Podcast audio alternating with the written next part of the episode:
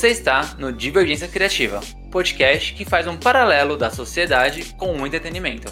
Eu sou o Tico Pedrosa. Eu sou Giovana Paixão. Artes da capa por Ana Soares e Vitória Sabino, com parceria do Pílula Pop.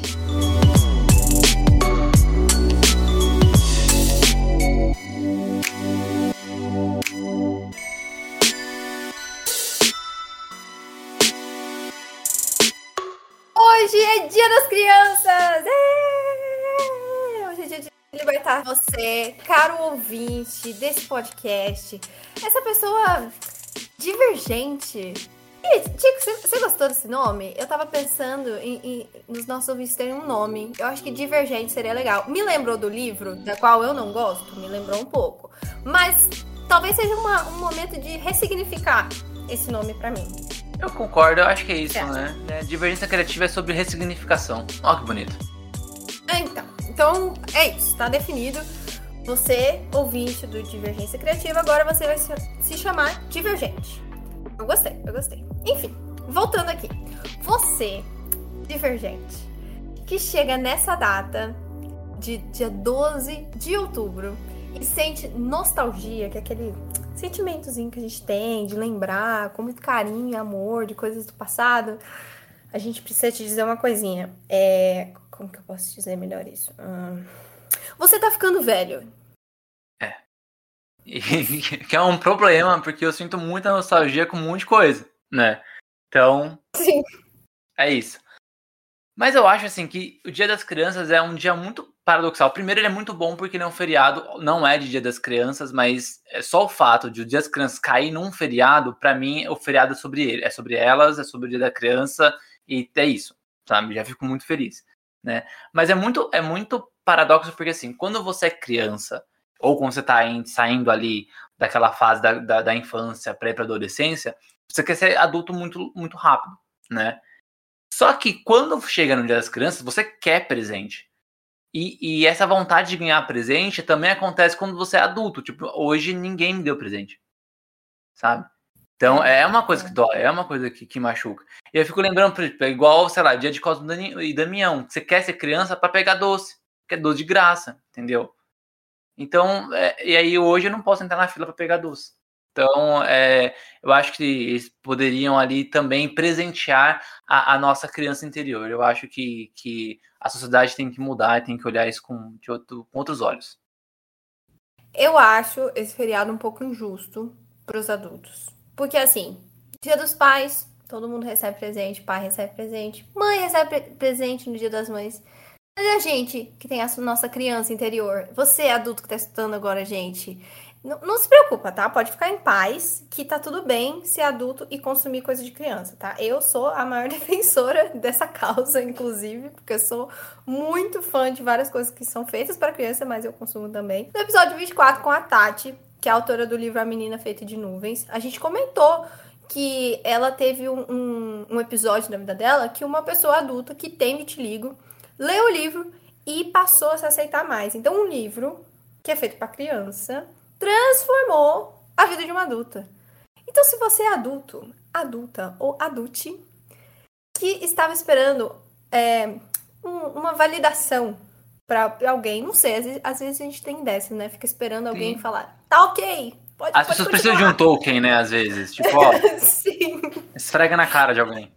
Aham, uhum. você pode pegar esse trecho agora, desse episódio, e mostrar para as pessoas.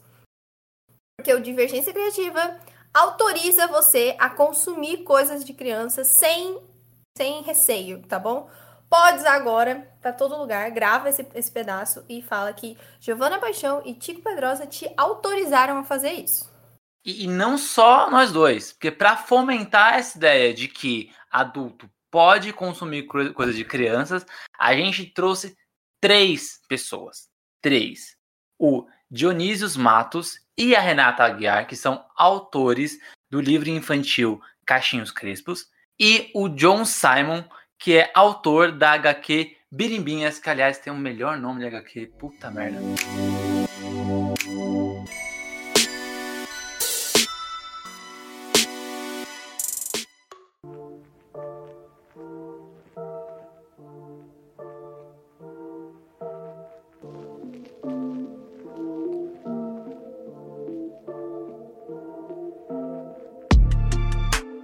Oi, gente. Meu nome é Dionísios, né? Eu sou gaúcho, colorado, negro, pai de Deus cria, professor de história, né? O pessoal tava falando sobre trabalho é, de home office, né? Prefiro muito mais o trabalho ao vivo com a criançada, enlouquecendo. Dentro de casa é uma depressão que só. E Caixinhos Crespo surgiu aí nesse período aí, esse período pandêmico, né, no meio de historinhas de, de Naná. Gostamos de histórias em quadrinhos, fantasia, sociedades antigas da África e cultura afro-brasileira. Oi, eu sou a Rê. Eu faço desenhos maneiros. Verdade. Eu ilustrei aí o, caixinho, o livro da, de Caixinhos Crespos, né? Junto com o texto do Dione. Que nem a Gi, eu também sou boa ligadona aí na, nas coisas para criança, que é mó legal, desenho animado é mó maneiro. Gostamos muito. Eu sou uma colecionadora assídua de livros infantis, cara. Gosto muito também. Sei lá, eu sou a ilustradora, tatuadora, quadrinista. As... Tentei escrever uns livros infantis aí, mas ainda não saiu. E designer. Eu sou muitas coisas, assim, pra arte. Eu acho que é isso. Pagar boleto, né? Pra pagar boleto, né, a gente se vira nos 30. É, eu sou, sou o John, John Simon, nasci em, aqui de São Paulo mesmo, da Quebrada, sou da, da ZL. Também, assim como a galera aí, o Biribinhas é fruto do, da pandemia, dessa, dessa parada que atravessou todo mundo. Só que eu acho que eu. Talvez, acho que não é um projeto meu, né? É um, a gente sempre fala que é um coletivo. Essa parada surge de algumas questões que sempre acompanham a gente, sempre que a galera que é da quebrada tem certas coisas que compartilha com, de certa forma com, com, com, algumas pessoas e a gente nunca via direito essa, essa parada meio que ser representada bem. A gente, de certa forma, até era desmerecido certo tipo de experiência. E conversando com essa galera virtualmente, né, que a gente, muita gente do que participou do projeto a gente não, não se conhece ainda, a gente acabou chegando nessa conclusão que a gente poderia fazer alguma coisa aqui diferente para pra, molecada. E esse é o nosso experimento. A gente costuma, né? A Gia até brinca com isso. A gente costuma começar antes o, o episódio falando da gente, né? Eu acho que sempre quando a gente começa a falar da gente, a gente acaba entendendo por que, que a gente faz certo, certo tipo de trabalho, né? E provavelmente vocês têm aí uma ligação muito forte com a infância de vocês. Então conta, né? O que, que vocês gostavam de fazer quando eram crianças? O que, que vocês assistiam, brincavam? Comia, tipo, que nem eu que ia pra praia pra comer areia, sabe? Essas coisas. Me fudia, né? Ele tá pensando na, nas antigas memórias de comer areia dele. Ah, é. Eu nunca comi areia, não, não me mentira. lembro. Mentira. areia assim. também. Mentira. Eu também não. Quem falou que nunca comeu é mentira. Todo mundo já comeu areia. Ah, eu acho que, que comi involuntariamente, assim. Aqui, aqui no Rio Grande do Sul as praias são feias, mas tem umas dunas gigantes, assim.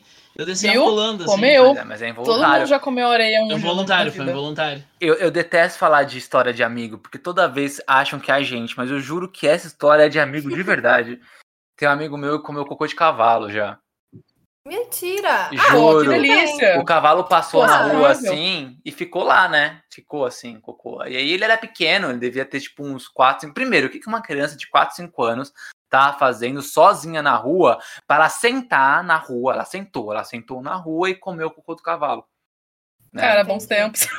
Que a gente Ah. podia Cara, sentar na rua, isso- isso é comer bem cocô de possível. cavalo e ninguém ia contestar e nem filmar e botar na internet. Você ia ficar famoso porque comeu bosta de cavalo, sabe? Ia virar TikToker com milhões, milhões de seguidores. Cara, a gente nasceu na certa, só digo isso. Verdade, concordo.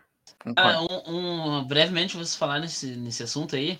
Uma vez um- uma aluna, eu pedi para os alunos falar memórias antigas e uma aluna falou que o pai, quando era criança, nos dias de frio, botava os pés no cocô da vaca ou do cavalo para esquentar os pés, que era quentinho.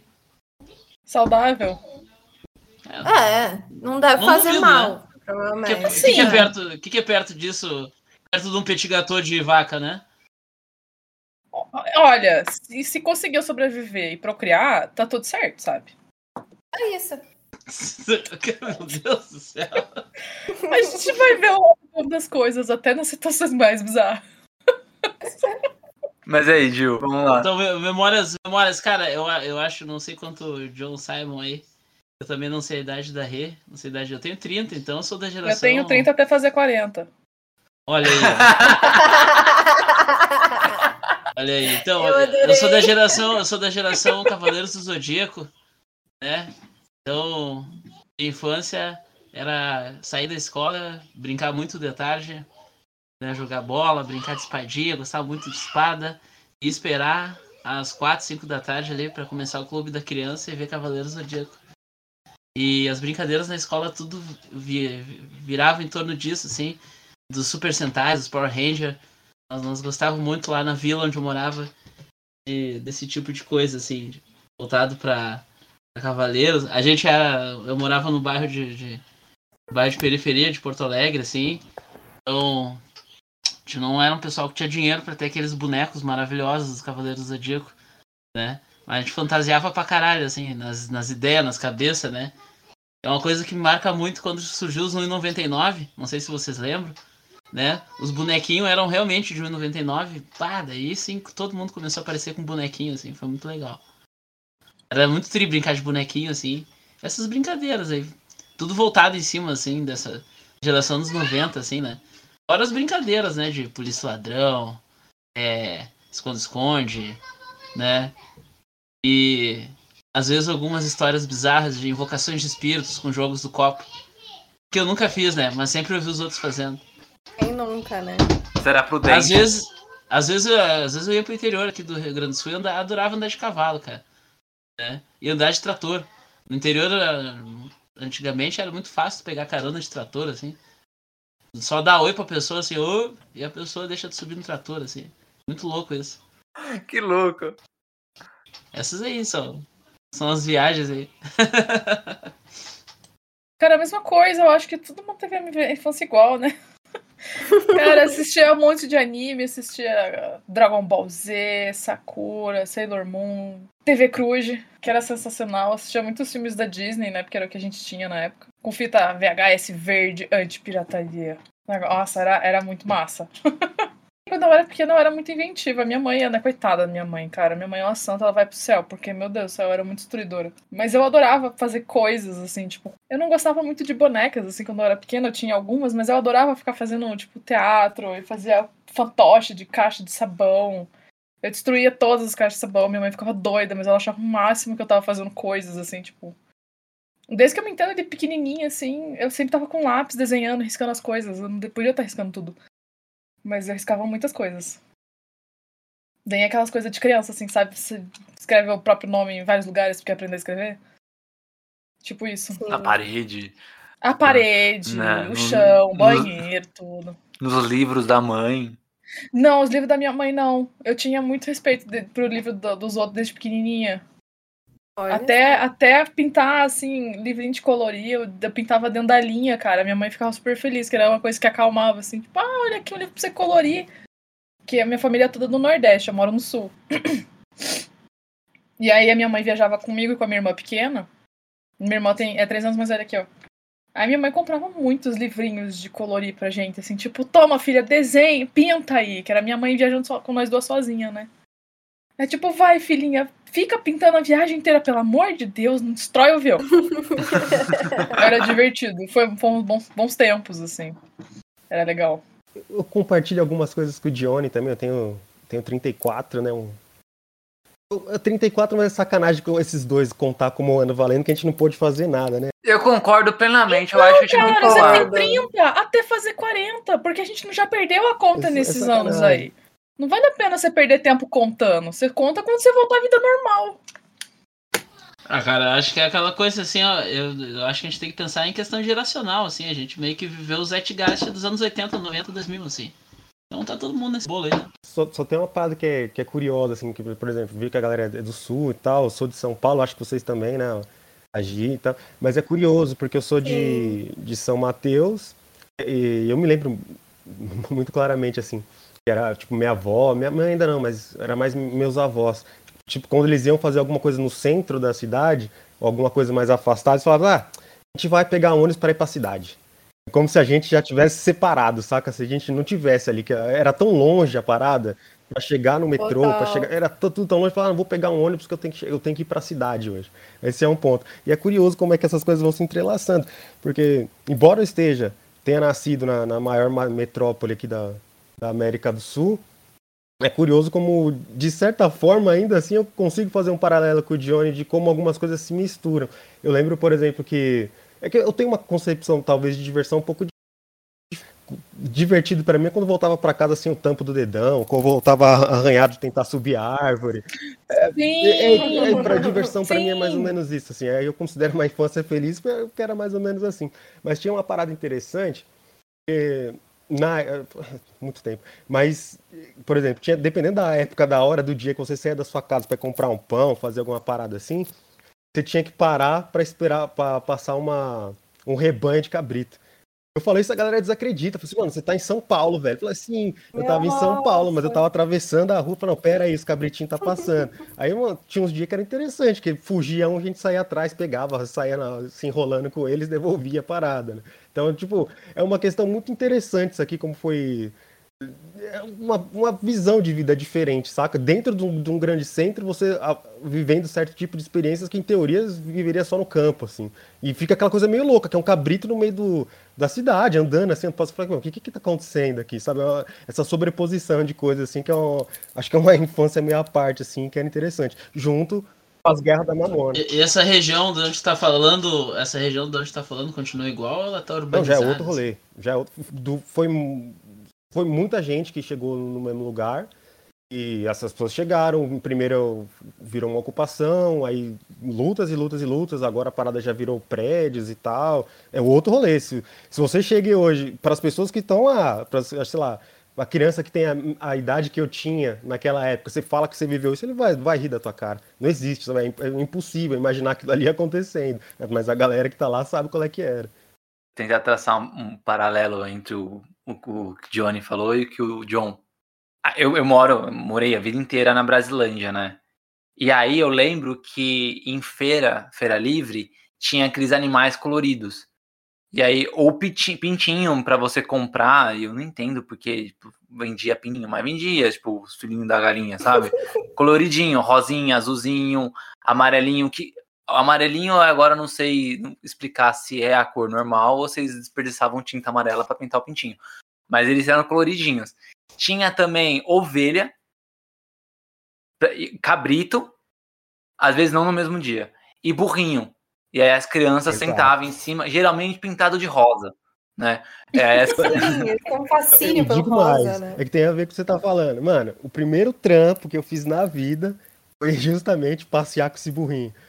Eu achei que você pintava. Eu, tipo assim, eu pintava ah, esse burrinho agora. o burro já chegava rosa pra ele. Não, tava quase. Ele tipo, ah, você tem que trabalhar, não tem essas coisas não. Minha avó, pivete, né? Aí chegava esse moço que ele dava, ele dava. Qual que era o trampo dele? Ele pegava esse burrinho, ele levava de, de casa em casa. E as crianças subiam no burrinho, ele tirava uma foto. Aí na semana que vem ele passava com a foto vendendo a foto. O rolê dele era mais ou menos esse. Aí, tipo, eu lembro que o primeiro eu falou, você tem que saber o valor das coisas, você tem que trabalhar, você vai ver como é difícil você ter dinheiro para comprar uma tubaína e não sei o quê. Aí o meu primeiro trampo foi esse. Dona Maria chegou e falou, não, você vai trabalhar aí. Catou, colocou eu no. Pra, pra andar o dia inteiro com esse cara, a gente deu a volta no bar todo, pegando o burrinho. No fim, ganhei um maravilhoso salário, que era um pão com mortadela e a, e a, e a tubaína. Maravilha, é isso aí.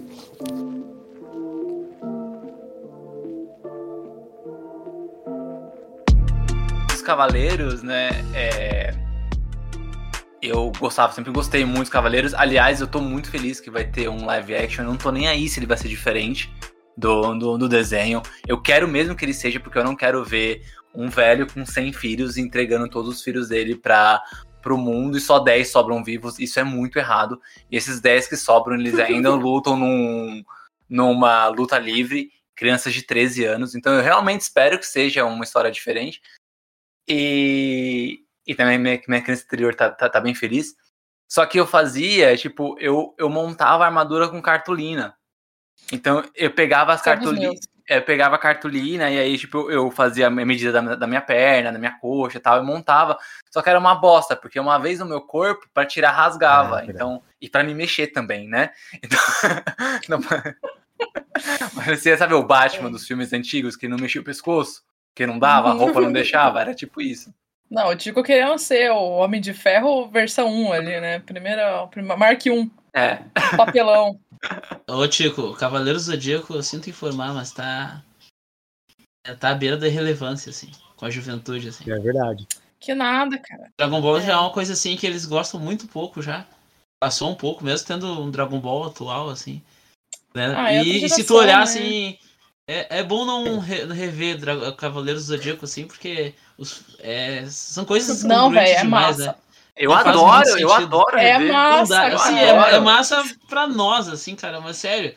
Essa coisa que o Tico Mano, falou. mas tem que ser massa pra gente É mesmo. muito louco, cara. É muito louco. É tu, tu- como é que se diz? A suspensão de descrença. Tem que suspender toda a É. descrença, assim, olhando É. assim. Até pra um, é pra um anime, né? Coisa assim que, claro, anos, anos 80, né? O anime é de 86. Né? Mas tipo, pô, tu olha, tu vê que os personagens não são desenvolvidos, cara. Não. É.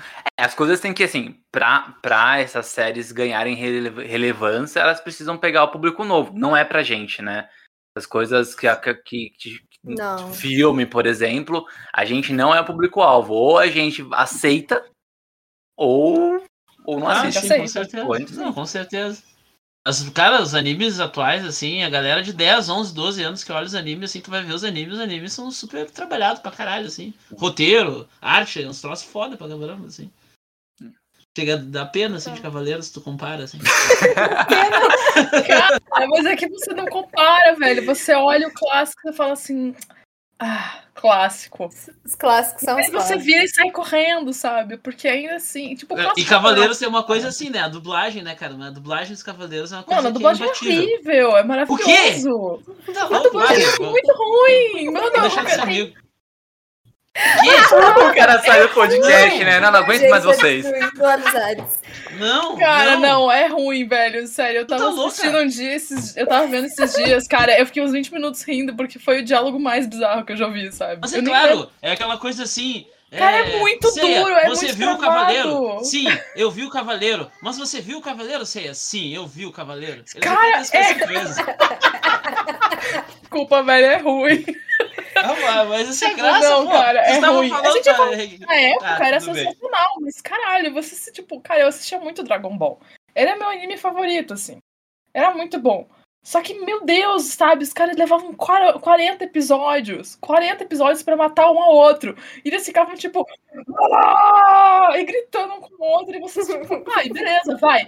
Mas era muito emocionante. Quando você assiste agora, você fala assim, caralho, velho, você vai ficar com dor de garganta Cara, depois. as dublagens desses animes são tão boas, são tão boas. E o Hakusho também são tão boas, assim. E de Sailor Moon, que tu vê que, assim, as frases são tudo uns memes prontos, assim, cara. Cara, Só não, olhar, mas assim, é- tem muito. umas frases que são épicas, assim, que você passa o dia inteiro rindo, assim, mas. Ah, não, cara, Esses é tempo- ruim, sim. É tempo- que na hora que você esses vê tempo- que, assim, tem ó, ó, a qualidade subiu, você fala assim, meu Deus, os galera tava assim. Tudo bem, sabe? Eles estavam andando pra, tipo, estavam correndo pra gente poder andar agora, sabe, na dublagem. Ah, mas certeza, ainda assim, sabe? Tipo, mano, você escuta agora, mano, é muito ruim. Ah, muito boa. Aí eu vou discordar, gente. É esse tipo de discussão que a gente chega à conclusão que a gente tá ficando velho mesmo, entendeu? Sim. Ah, total. É assim, é assim que a gente descobre. É, é coisas que, tipo, envelhecem mal, assim, mas a gente fala, tipo, cara, envelheceu mal, mas a gente gostava, então tá tudo certo. É, tá tudo certo. É só não ver de novo. Eu, eu fui uma, uma criança um pouco privilegiada, assim. Eu sou um pouquinho mais nova que vocês, eu tenho 20 anos. Mas. Uma neném. Mas é, eu, eu também sou da Zona Leste, que nem o John. Só que os meus pais tinham muita amizade com pessoas do interior de São Paulo. Então, eu- minha vida, minha infância foi muito bem dividida, assim. Então, eu brincava no mato. E, nossa, fazia altas coisas no fim de semana e durante a semana ia pra escola. E daí tinha minha vida aqui mais, mais urbana também. Mas a, a Rê falou uma coisa, e aí eu lembrei de um episódio da minha vida, que foi quando eu aprendi a ler, quando eu tava começando a ler. E eu fui no, no mercado.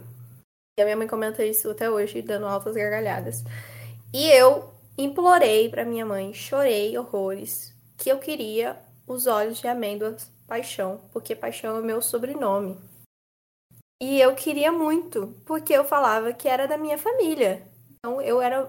Minha mãe ia ter que levar, porque era da minha família, e eu fiquei indignada. E assim, e ela fala que eu esperneava. Eu era aquela criança que você olha meio de canto de olho, assim, tipo, desesperada. Era eu, desesperada, gritando, que queria os olhos de amêndoas paixão. Porque tem um paixão bem grande. Eu falei, era da minha família, eu quero. Bom, ainda bem que você não era da família Ferrari, né? Então, É sacanagem. Imagina a minha cara quando descobri o macarrão Renata, cara. Foi tipo, caralho, velho, esse macarrão aqui é meu. Por que, que eu não estou É ganhando seu. dinheiro com isso? Eu era uma criança meio, cap- meio capitalista quando era pequena, eu queria muito ganhar dinheiro, assim. Aí a gente cresce e vira artista e fica assim, puta Devia merda, né? ganhado. Porque logo eu devia ter feito engenharia, direito, qualquer coisa que dá de não, vamos ser artista pra gente ficar sempre sonhando com aquele. Sonhando com a possibilidade de um dia ter dinheiro pra alguma coisa. Pois é. Mas assim, eu falei de, de quando eu aprendi a ler, e isso tem total a ver com a próxima pergunta, eu já vou puxar ela. Vocês tiveram, assim, contato com literatura desde cedo, porque todo mundo que tá aqui já tem envolvimento com literatura. E, assim, vocês chegaram a ter esse contato com a literatura infantil quando eram crianças? Ou vocês já pularam de fase, assim, começaram a ler, sei lá, Shakespeare quando eram crianças? Tem umas crianças assim, hoje em dia, eu fico Putz. assustada. Pior que tem mesmo. Pior que tem, cara. Eu Me entreguei. assustado. No Twitter tem o pessoal que é o book Twitter, assim, eu fico apavorado. A gurizada de 16, 15 anos, disputando pra ver quem leu mais, assim. Isso é uma coisa, assim, que todo mundo diz que, que no Brasil se lê pouco, né? Olha, gente. Pode ser até se lê pouco, mas o pessoal compra pra caralho, né? Sim, o mercado, o mercado de livros no Brasil é bem. fatura bem, assim. E eu acho que tá crescendo, mas disso. Tem o Booktube, né? Que é o pessoal do YouTube, que tem, tem muita gente. Tem agora o BookTok, que é o pessoal do Eu TikTok. acho isso muito legal isso aí. Coisa, coisa no, no TikTok. Então, nossa, é, é bem demais. Também curto. Mas a Rê tava falando da sua experiência com Shakespeare, vai lá. Conta. Não. a minha mãe, ela le- leu muito na vida toda dela, assim, sempre que a minha mãe, ela não ela foi a ela era a mais nova assim da família da, da família dela, assim, ela e as primas dela, então ela não tinha muito o que fazer e também não, não tinha não tinha coisas realmente pra fazer, que ela morava em, Recife, Campina Grande, mais ou menos. E não tinha nada pra fazer, né? Nunca tem nada pra fazer quando a gente é jovem. E ela lia muito, e ela trouxe isso pra gente, pra mim e pra minha irmã quando a gente era pequena. Então ela dava, eu demorei muito a aprender a falar e demorei muito a aprender a ler, assim. Eu ficava muito frustrada porque eu queria saber ler sozinha. Eu era uma criança muito revoltada. Sigo sendo, mas tudo bem. É, eu aprendi a ler com Turma da Mônica, com o clássico Turma da Mônica, aquelas piadas estranhas que a gente vê no Twitter hoje. e depois que eu aprendi a ler, essa minha mãe ela falou assim: Meu Deus, sabe? Nunca mais consegui parar. E ela sempre dava livros pra gente. Porque ela gostava. Eu tenho, eu tenho alguns livros, assim, que, de pequenininha. Ela me, de- me entregou um esses dias, que era meu favorito, que era do Rei Babar. Que tava perdido, assim, e, tipo, mano, da quarta série. Eu nem sei quantos anos eu tinha na quarta série, só seis anos. E ele é perfeito. Eu risquei esse livro, me odeio. Ai, que ódio. E eu tenho alguns de artes, assim, tanto que foi o que me influenciou a gostar dos artistas modernistas, que ela me... Cara, minha mãe, ela era fora da casinha, cara. Ela me deu um livro do Van Gogh para crianças, assim. Sério, minha mãe Bom era... demais. Ela assim, ai, olha que lindo. Minha mãe, ela sempre incentivou muito a arte na gente, arte, cultura, leitura, a gente lê muito. Eu li muitos livros infantis. Eu ia na livraria, eu pedia pra ela comprar os livros pra mim. Eu pedi pra ela comprar o Romeu e Julieta pra mim, porque eu queria ler. Quando eu tinha 11 anos. Ganhei de Natal, foi o máximo. E acho que com a maioria das crianças, assim, tipo, dos anos 90, que nas- nasceram nos anos 90, né? Eu comecei lendo Harry Potter também. E daí o negócio degangolou e foi aquela abertura de portas, assim. Foi a primeira vez que a gente viu um livro voltado para um público infanto-juvenil. Porque minha mãe não encontrava. Tipo, por que, que eu estava lendo Romeu e Julieta? Porque não tinha outra coisa para ler. Não é agora que a gente tem os, os young adults que a gente consegue ler, tipo, livros direcionados para as crianças, assim, tipo, infanto-juvenil mesmo, assim. Era coisa, era, era Ruth Rocha, é, eu esqueci o nome da coleção. Depois não lembro. Vagalume, tipo. Eu queria. A gente sabe, a gente tinha vontade de ler e a gente não tinha esses livros. Tinha. Ai, tinha um de terror também. Tipo, Goosebumps, eu adorava ler Goosebumps, cara. Porque era o que a gente tinha, né? E aí, eu fui uma criança estranha pra ler Shakespeare. Shakespeare é pesado. É pesado. É difícil. Gente, eu não consigo ler Shakespeare hoje. Cara, sabe? Shakespeare, assim, hoje é difícil de ler. Imagina que pessoa de 11 anos lendo aquele negócio, porque você não tinha nada mais além disso pra ler. E você lê um livro que falam que é o maior romance do mundo inteiro, assim, nossa, tipo, amor romântico e tal, que durou uma semana e os dois morreram. Você falou assim, cara, são adolescentes burros. Como assim? Você fica frustrada. Fiquei frustrada. Ah, assim, mas cara. quando, chega nos 30 anos, tu, tu, tu, tu sabe que adolescente pode fazer uma merda dessa. Até pior. Cara, a gente sabe que. Cara, a gente até agradece por gente não ter feito uma merda dessa, sabe? Não incentivando nada, mas é tipo, mano, eles estão sofrendo de amor ali. E durou uma semana. E família de cônjuge também é um inferno, né, cara? Eu Na real, acho que o. Shakespeare tá, devia estar puto com a família de alguém, jogou um crush e fez o livro ali. ó. Provavelmente ele tava putão. E aí, assim. Eu tenho muitos livros de arte até hoje, assim, tipo, alguns que eu salvei, né, da infância. Mas a minha mãe, ela sempre incentivou, cara. Então era, era li, na, tipo, presentes, assim, ai, Dia das Crianças, que agora a gente não ganha mais, né? E Natal, aniversário, datas comemorativas, era sempre livro. Então eu leio muito desde pequena, assim. Tanto livros infantis, o que eu fiquei muito triste de per- ter perdido algum desses livros. Mas. Aí agora a gente dá a volta por cima e compra quando a gente é adulto, né? Pra suprir a falta que os livrinhos fazem. Exato. Nossa, eu isso. co- compro vários livrinhos infantis. Minha relação com a leitura, assim, é um pouco estranha. Que ela, tipo, eu sempre, eu sempre dormi pouco, a verdade é essa. Assim, desde pivete, assim, eu sempre nu- nunca me dei muito bem dormindo. Só que tinha um grave problema, que eu gostava demais de jogar bola, a galera inteira lá do, do bairro era assim. Só que era sabadão, seis e meia da manhã, eu já pegava a bola, tomava um copo d'água, descia e saía batendo de porta em porta pra chamar a galera pra ir pro, pro campinho, né? A gente tinha um, tinha um terrão lá que a gente jogava a bola. Só que, mano, a galera inteira, família, tudo ali era. É, o pessoal ali trabalhava o dia inteiro, todas, todos os dias. Aí chegava às 6 horas da manhã de um sábado, a galera, o único momento do dia que tem, da, da semana que tem pra descansar, veio o moleque encher o saco. Aí chegaram lá pra mim e falaram assim: olha, dona Vera, a gente entende aí que o menino gosta, mas, pô, segura ele um pouquinho, pelo menos até às 8, né? Só pra gente tomar um café, tá? Acordar aqui, porque não dá. Aí falou, mano, eu não sei o que eu vou fazer com esse moleque aqui, não tinha videogame ainda. Falou, mano, o que eu vou fazer com ele? Eu falei, tá, dá essas revistinhas. Começou com Turma da Mônica, só que eu lia muito rápido, aí dá duas, dá três, não, dá um livro. Aí começou com a, com a, a coleção Vagalume, que foi ver com os caras do diabo, veio tudo. Fui, fui lendo, fui lendo, fui lendo. Só que ela era, no começo era tipo um, um- uma provinha. Falou assim, não, você vai ter que ler durante meia hora pra você poder pegar a bola, pra você jogar bola. Aí beleza, aí eu lia e fazia isso. Só que, tipo, passou um tempo, gostei, comecei a gostar tanto da parada que eu acordava mais cedo pra ler mais, pra poder chegar na hora certa e depois ir jogar bola. Aí ficou uma parada que foi meio que pegou, assim, não largou mais, né? Aí foi atravessando, né? revista, depois veio, chegou o mangá, aí toda essa, essa história toda aí que vai desemboca até no Tolstói. Adorei. Eu- A gente vai pra Tolstói, a gente vai pra Shakespeare. Meu Deus.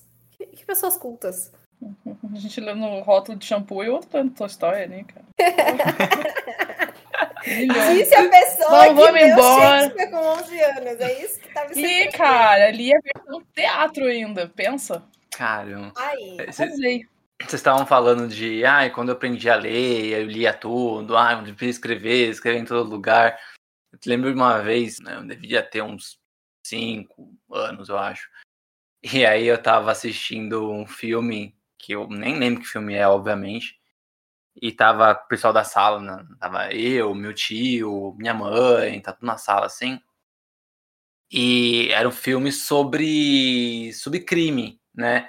E eu lembro do, do cara falando que o assassino estripou a mulher. E aí eu falei assim, eu tava aprendendo palavras novas, né? Aí eu falei assim, não, mas ele falou errado, o certo não é estuprou? Um gasto. E aí todo mundo deu risada, ah, isso é outra coisa. E aí eu demorei depois pra entender o que que era, mas tipo, é isso. Pra mim era a mesma coisa. Meu, você é do meu clube. Clube das crianças inocentes. Fui uma criança muito inocente, tipo, falava as coisas, os adultos riam e a gente assim, ué, por que você está rindo? Não entendi. Vem, passa, acelera 15 anos, meu Deus. Minha mãe, ela me deu. Eu não sei o que tinha na cabeça das mães dos anos 90, que ela me deu um CD do Mamonas Assassinas. Tipo, ela não ouvia a letra, ela não. Ela, de verdade, ela não ouvia a letra. E aí um dia eu perguntei pra minha mãe o que era suruba. E aí minha mãe falou, muito resumidamente, que suruba era uma festa. E beleza. Imagina o pequeno Tico na, na escolinha. Ai, amiguinhos, vamos lá em casa fazer uma suruba. Vai ser meu aniversário, fazer uma suruba em casa. Os amiguinhos do Tico chegando nos pais, os caras assim, meu Deus, que colega é esse?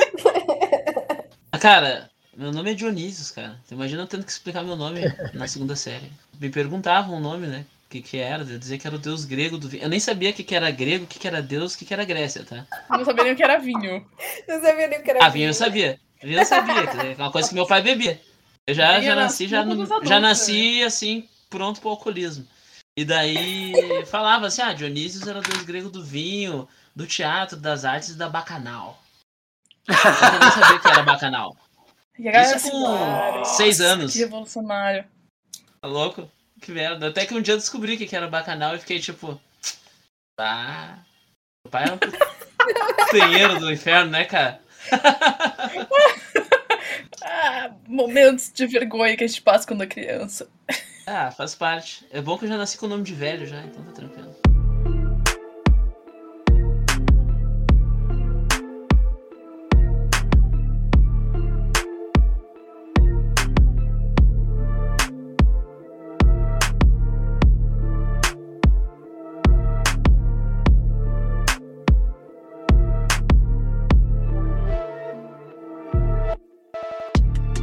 Sobre a leitura, assim, eu que dizer assim que se eu fosse falar sobre onde é que eu iniciei, a minha leitura sempre foi pelo, pela mitologia, assim, por causa do meu nome, né? Época dos Cavaleiros do Zodíaco e tal também, tinha Tinha mitologia que sacar grega o que ali. que era bacanal, né?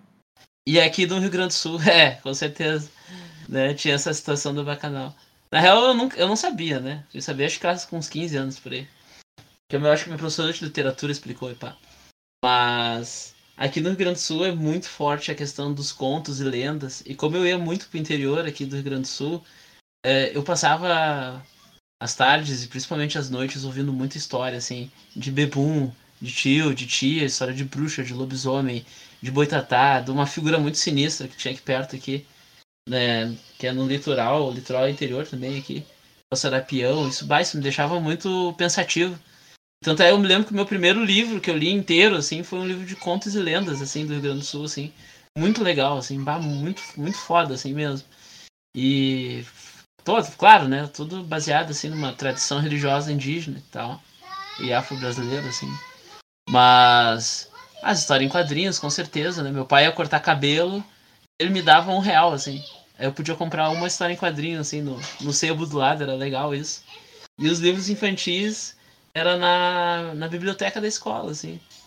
E é um hábito, assim, que tá, tá caindo bastante, assim, né? Por uma série de questões. Eu acho que não é por desinteresse dos alunos que eles não leem os livros da biblioteca. A questão, assim, de sucateamento mesmo das escolas, de não ter um funcionários, né, específicos, um espaço bacana, né, e que na nossa época tinha um pouco assim mais assim, essa, essa preocupação com a biblioteca, do lugar do silêncio, assim, né. Pô, se tu entrasse na biblioteca é, e tinha que rolar o silêncio mesmo. Hoje o pessoal meio que caga, assim, né. Então eu me lembro muito assim da biblioteca, de toda essa coleção Vagalume que o John e a, e a assim, eu também li assim a coleção Vagalume, né. E comecei a querer ler uns livros de gente grande, assim, acho que lá com uns 14 anos, assim. Comecei a, a ouvir a pior droga do mundo, assim, os, os rock lá. Né? E comecei a querer saber um pouco mais sobre as histórias, daí começou a aparecer esse nome complicado aí.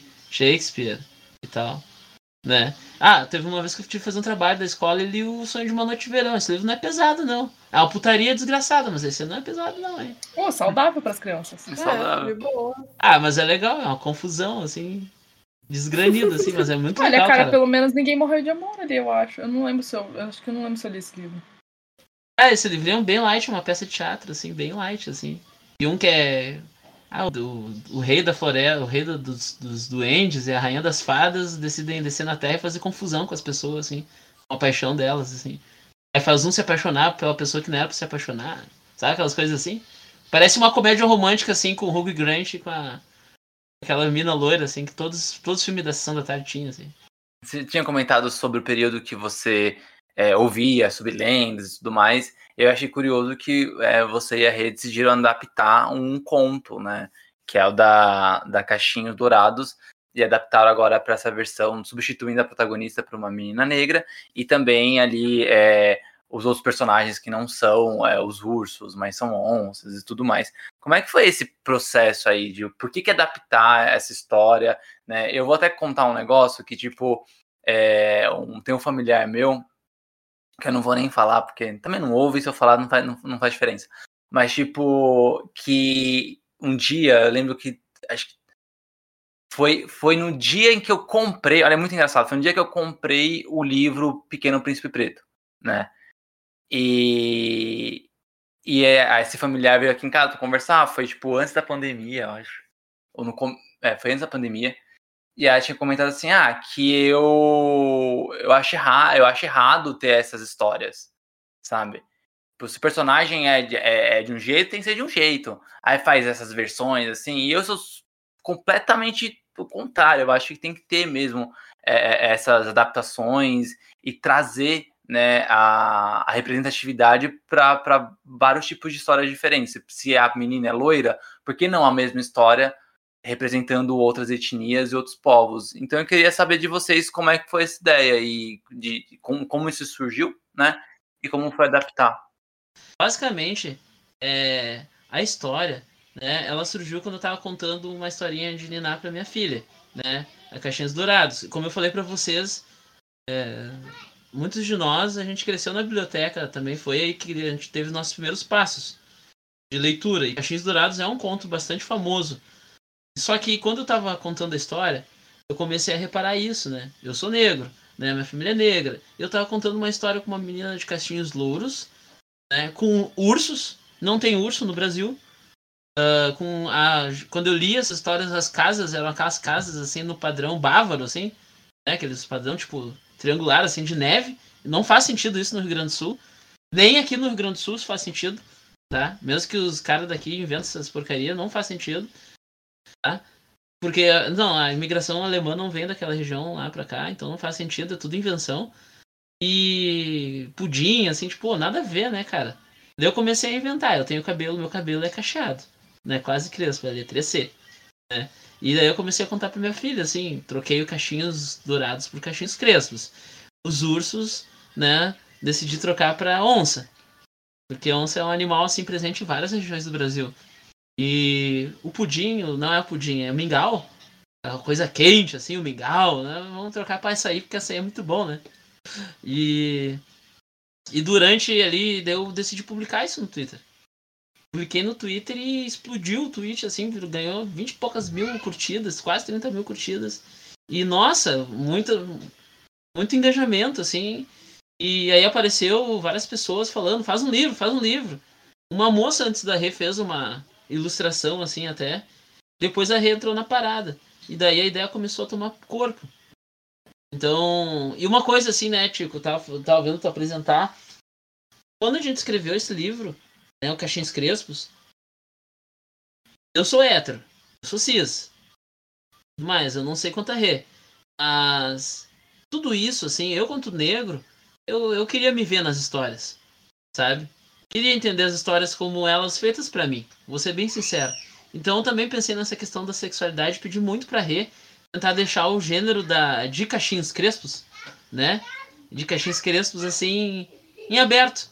Então o leitor ou a leitora, né, que for ler o livro, define se cachinhos crespos é uma menina ou menino. Então isso é uma preocupação nossa, assim. A gente tentou usar um vocabulário bem neutro, assim, Uh, de uma forma que desse a entender. Tanto é que assim eu não coloquei quando eu publiquei no Twitter que era um pai, uma mãe, um filho onça, né? Seria uma coisa assim extremamente heteronormativa, full, assim, né? Eu só botei a família onça, né? E alguém me perguntou uma coisa, eu falei assim, é, as on a, a onça mais velha e a outra onça mais velha cuidando da oncinha, ponto. Não falei que tinham papéis de pai ou mãe, assim, porque a gente sabe no país, no Brasil, né? Nós temos crianças aí com mais de 11 milhões de crianças. Entre 7 e 11 milhões, agora não lembro os dados, tá? De, de crianças sem o pai na, na certidão de nascimento. Então, é duro, assim, vocês estudaram em escolas que tinha gente que não tinha o pai ou mãe, os pais separados, ou criado pelos avós, assim. Já tem essas histórias que tem pai e mãe, assim, putz. E mais essa questão do gênero, assim, que é muito importante, sabe? Que é a questão, assim, que, olha, os jovens, assim, os mais a partir dos 10 anos já sabem. Sabe, um aluno esses dias de 11 anos falou em não binário. Para mim, isso foi uma coisa assim, tipo, pô, caraca aí, meu. Você sabe muito. E então Caixinhos Crespo nasce isso assim dessa necessidade de uma de uma reinterpretação de um conto que para mim não faz o menor sentido. É legal Caixinhos Dourados, todo mundo gostava, mas porque como eu tava falando ali agora de escola para vocês, não tinha essa preocupação, né? É, Meus colegas, eu tinha colegas brancos aqui no Rio Grande do Sul, né? Vocês imaginam como é que é o estado, mas também tinha colegas negros. Porto Alegre é uma cidade negra. Né? Porto Alegre, 40% da população é negra. Por mais que as pessoas achem que o sul é muito branco, assim, né? Porto Alegre é- tem bastante negros, assim. E rolava essa coisa, assim, todo mundo lia, né? Então a ideia foi essa. Aí reapareceu, reapareceu na minha vida aí. Né? Topou, topou, topou abraçar essa, essa loucura. Pô, da minha parte, eu nunca esperava ser escritor, vou ser bem sincero pra vocês. Eu tava, eu tava bem, fe- bem feliz com a minha trajetória de professor de história lá, tava estudando direito, porque, né, vai saber, né? Professor de história é meio odiado nesse país. E apareceu a Rei, vamos, vamos lá. E rolou aí o livro aí. Tá? É isso. Foi uma relação meio, cara, let's bora, bora. Bora! Eu Que, vi que assim, ela era, parecia ser gente boa, vambora então. Não, mas foi, foi. Assim, eu já tava querendo ilustrar um livro há um tempo já. Eu sou. Eu estudei muito, cara. Eu tava na pós de, de curadoria e eu já sou formada, eu já tenho especialização em ilustração infantil, né? E eu tava tipo, mano, eu quero fazer um livro, quero fazer um livro, e eu quero fazer, eu quero fazer, eu quero fazer. Eu tava muito com a ideia, mas eu não sabia o que, né? Aí um dia lindo, assim, sábado, eu estava na minha aula da pós, tipo, a galera tava apresentando o trabalho, assim, eu, tipo, ai, tá. Abri o Twitter, apareceu aquele tweet, eu falei, caraca, velho. Aí eu mandei um tweet, pô, eu posso desenhar essa história aí? Ele, ah, manda bala. Deu, ai, chuchu. Ah, catei as coisas aqui, fiz um rabisquinho, assim, enquanto prestava atenção na aula, né? Em algum momento a gente presta atenção. Prestando atenção na aula e eu fiz a primeira capa, assim, se vocês derem uma procurada lá no Twitter, tem, tipo. Foi a primeira versão, ela, caixinha simplesmente apareceu, assim. Veio conquistar o mundo como tinha que ser. E eu assim, ai, que fofo, né? Ficou mó bonitinho. E postei, sem nenhuma pretensão. E foi rolê, assim, de tipo, dois dias, o pessoal da minha turma da pós-graduação falando, cara, eu vi teu desenho no Twitter. Deu, como assim você viu meu desenho no Twitter? Tipo, eu assisti a aula, postei e fui fazer outra coisa, fui ver televisão, sei lá, eu, tipo, é muito cansativo assistir aula online. Quem tava assistindo aula online nessa, nessa época aí, pra mim, foi, foi exaustivo demais. Quando eu voltei, o negócio tava, cara, extrapolando, assim, cara. Era like, era retweet, era tipo, você tem 18 notificações novas, 300 comentários, eu assim, que? Que? Meu Deus. E aí eu fui conversar com uma amiga minha que é da editora Mag, na, da agência Mag, na verdade. Fazer um, um, um jabá pra ela. Por favor. Melhor amiga. A gente se conhece há 15 anos, então tem que, né? E aí eu falei, não, Gabi, você viu só e tal, que legal. E ela, cara, dá pra você fazer um livro com isso. Eu sou muito otária, porque ela sempre que. Ela sempre que me dá umas empurrão assim, vai, faz as coisas, sabe? Aí eu, tipo, hum. Aí mandei mensagem pro Johnny, falei, e aí? Tudo bom? Bora fazer um livro? e ele, ah, bora? Eu falei, então let's bora, cara. E quando eu vi o negócio, assim, tipo, tomou uma proporção muito, muito grande. E foi muito rápido. Porque era muita gente. Cara, eu separei os números. O tweet do Dione teve 24 mil likes. Caralho. E a capa que eu, fei, que eu fiz teve 35 mil. Eu falei, meu Deus, se a gente colocar isso no Catarse, a gente ficar milionário. meu Deus, cara, foi tipo muito like. Eu, eu nunca bombei tanto na minha vida, sabe? Eu fiquei feliz quando um post meu do Instagram deu 100 likes. Falei, caralho, velho, eu sou muito famosa. Nossa, vamos chamar aqui pra. Pro, é, pro Meet Gala, sabe? Uma coisa assim. Não, mas tipo, cara, caixinhas. Pum! Mano, foi de um dia pro outro, assim. Explodiu, eu, carai. Aí eu falei, ah, bicho.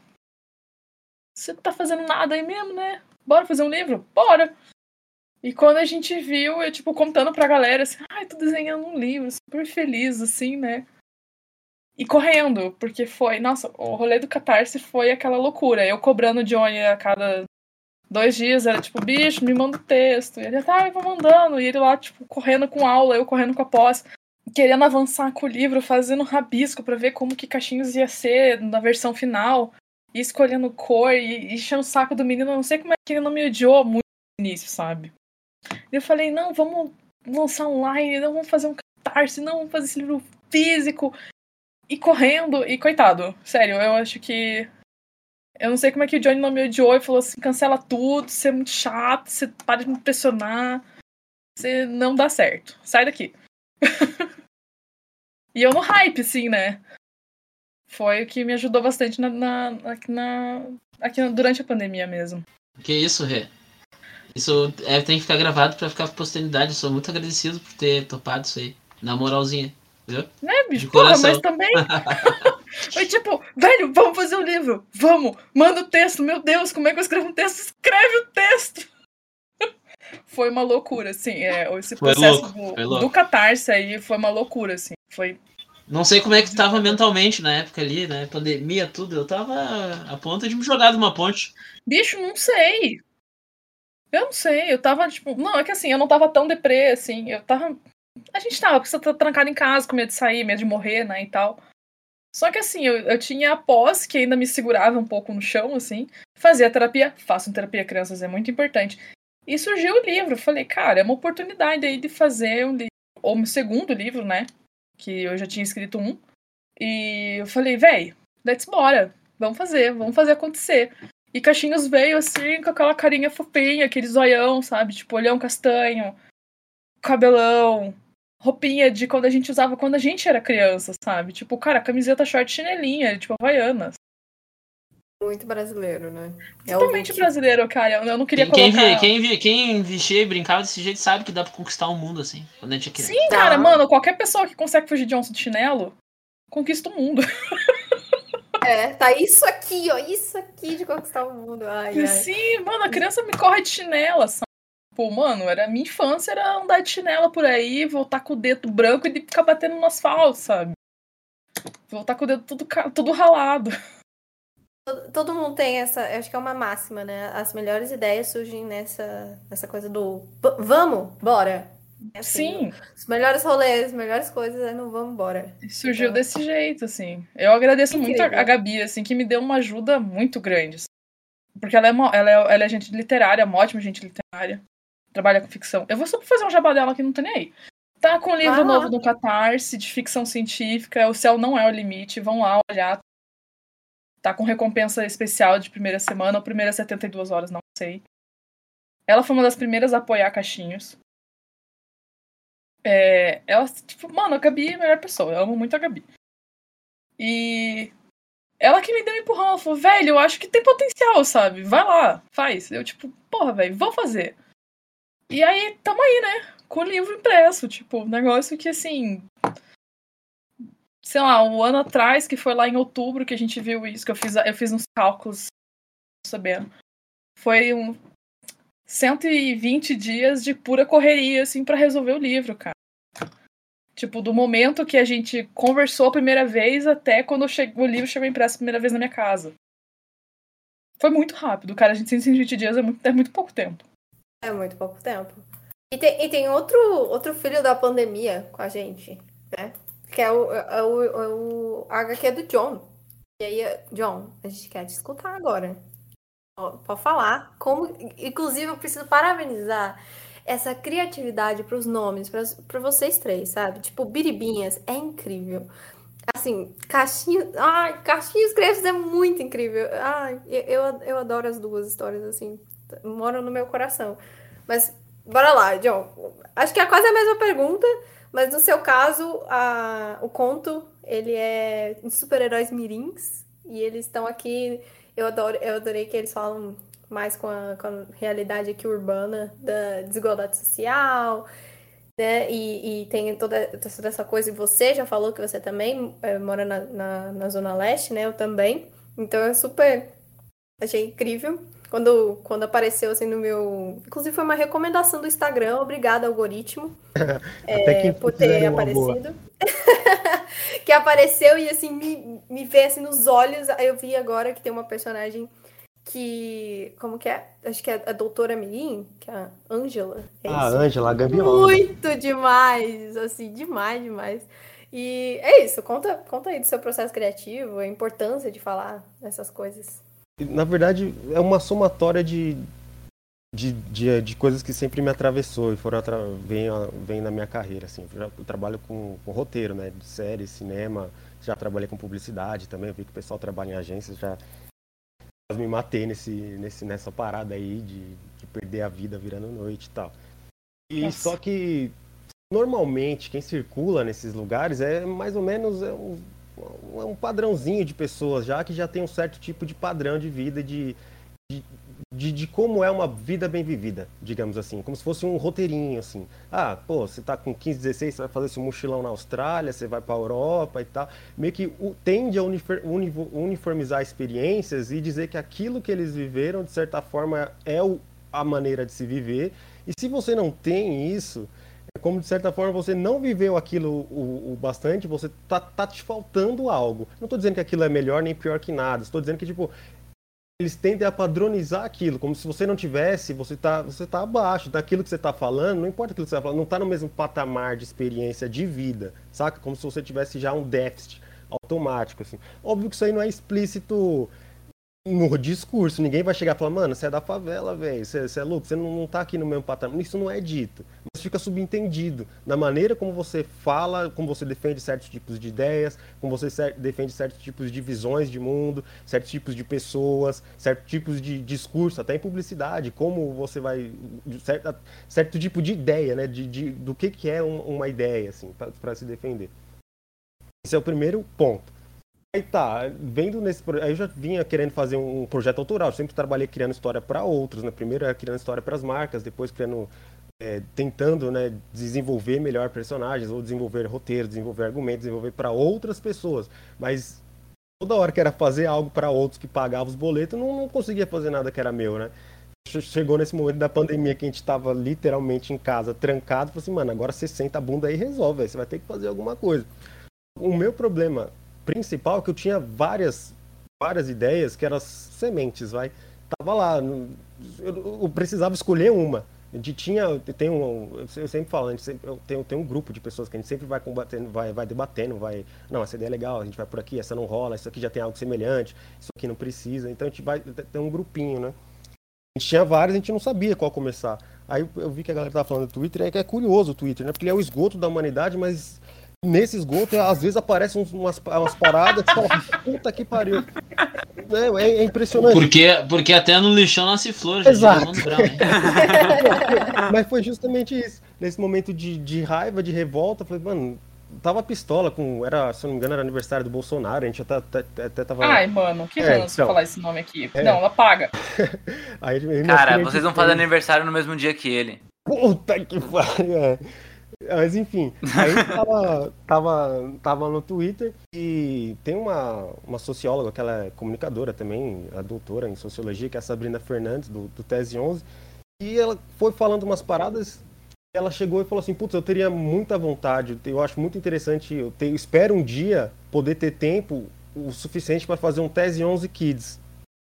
Ela falou assim, minha, minha ideia era essa, fazer esse, um, um, de certa forma, algum discurso que ele converse com crianças também, porque muita gente vem falar para mim que coloca no YouTube lá e a criança fica assistindo junto com ela. Só que eu, eu por mais que eu tente modalidar, modalizar o discurso, não dá para eu falar com uma criança de 10 anos e com uma pessoa que está na faculdade. É meio complicado você achar esse meio termo, né?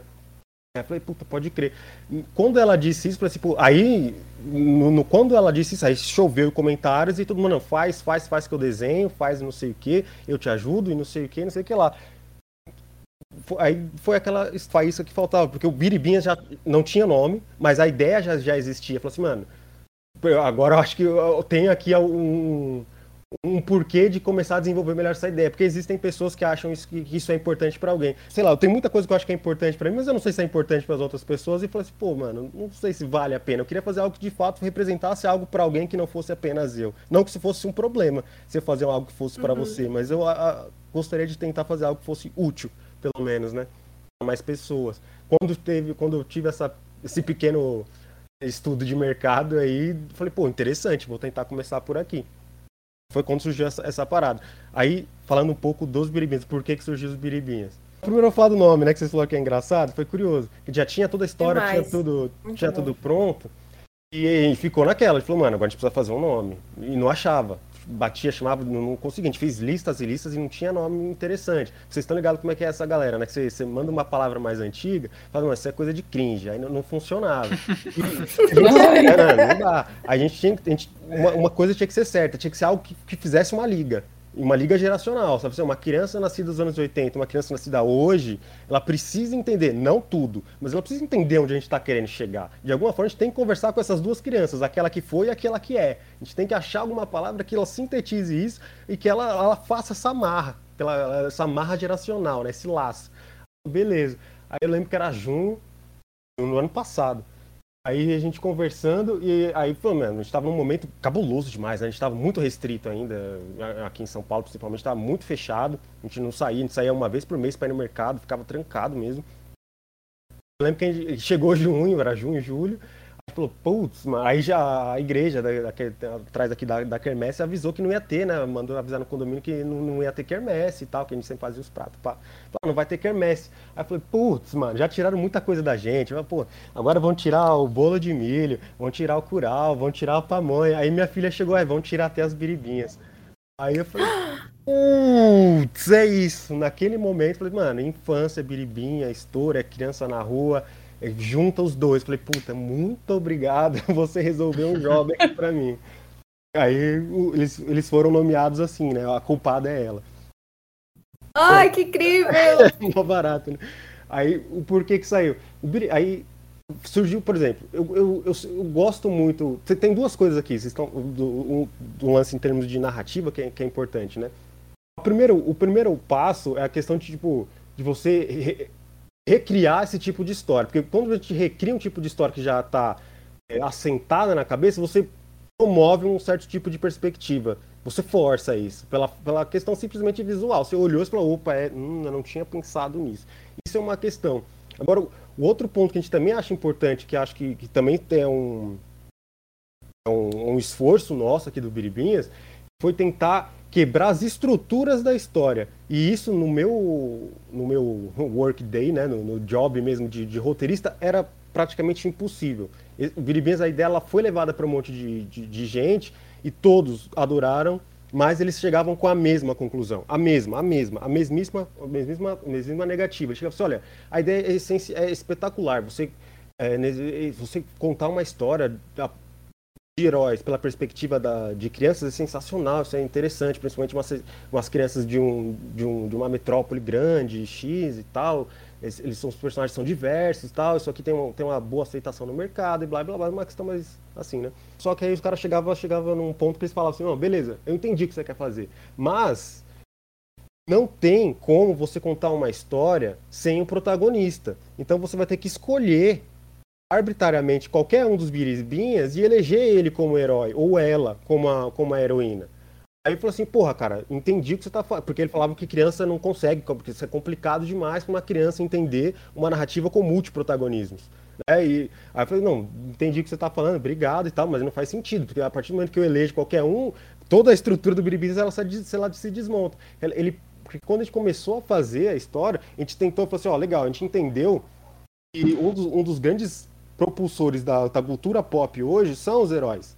As narrativas uhum. dos, dos, heróis. Não tem como. Você sai na rua aqui na quebrada, vai ser uma briga boa. Saber se tem mais camisa do Batman ou camisa do Barcelona. É uma briga muito boa.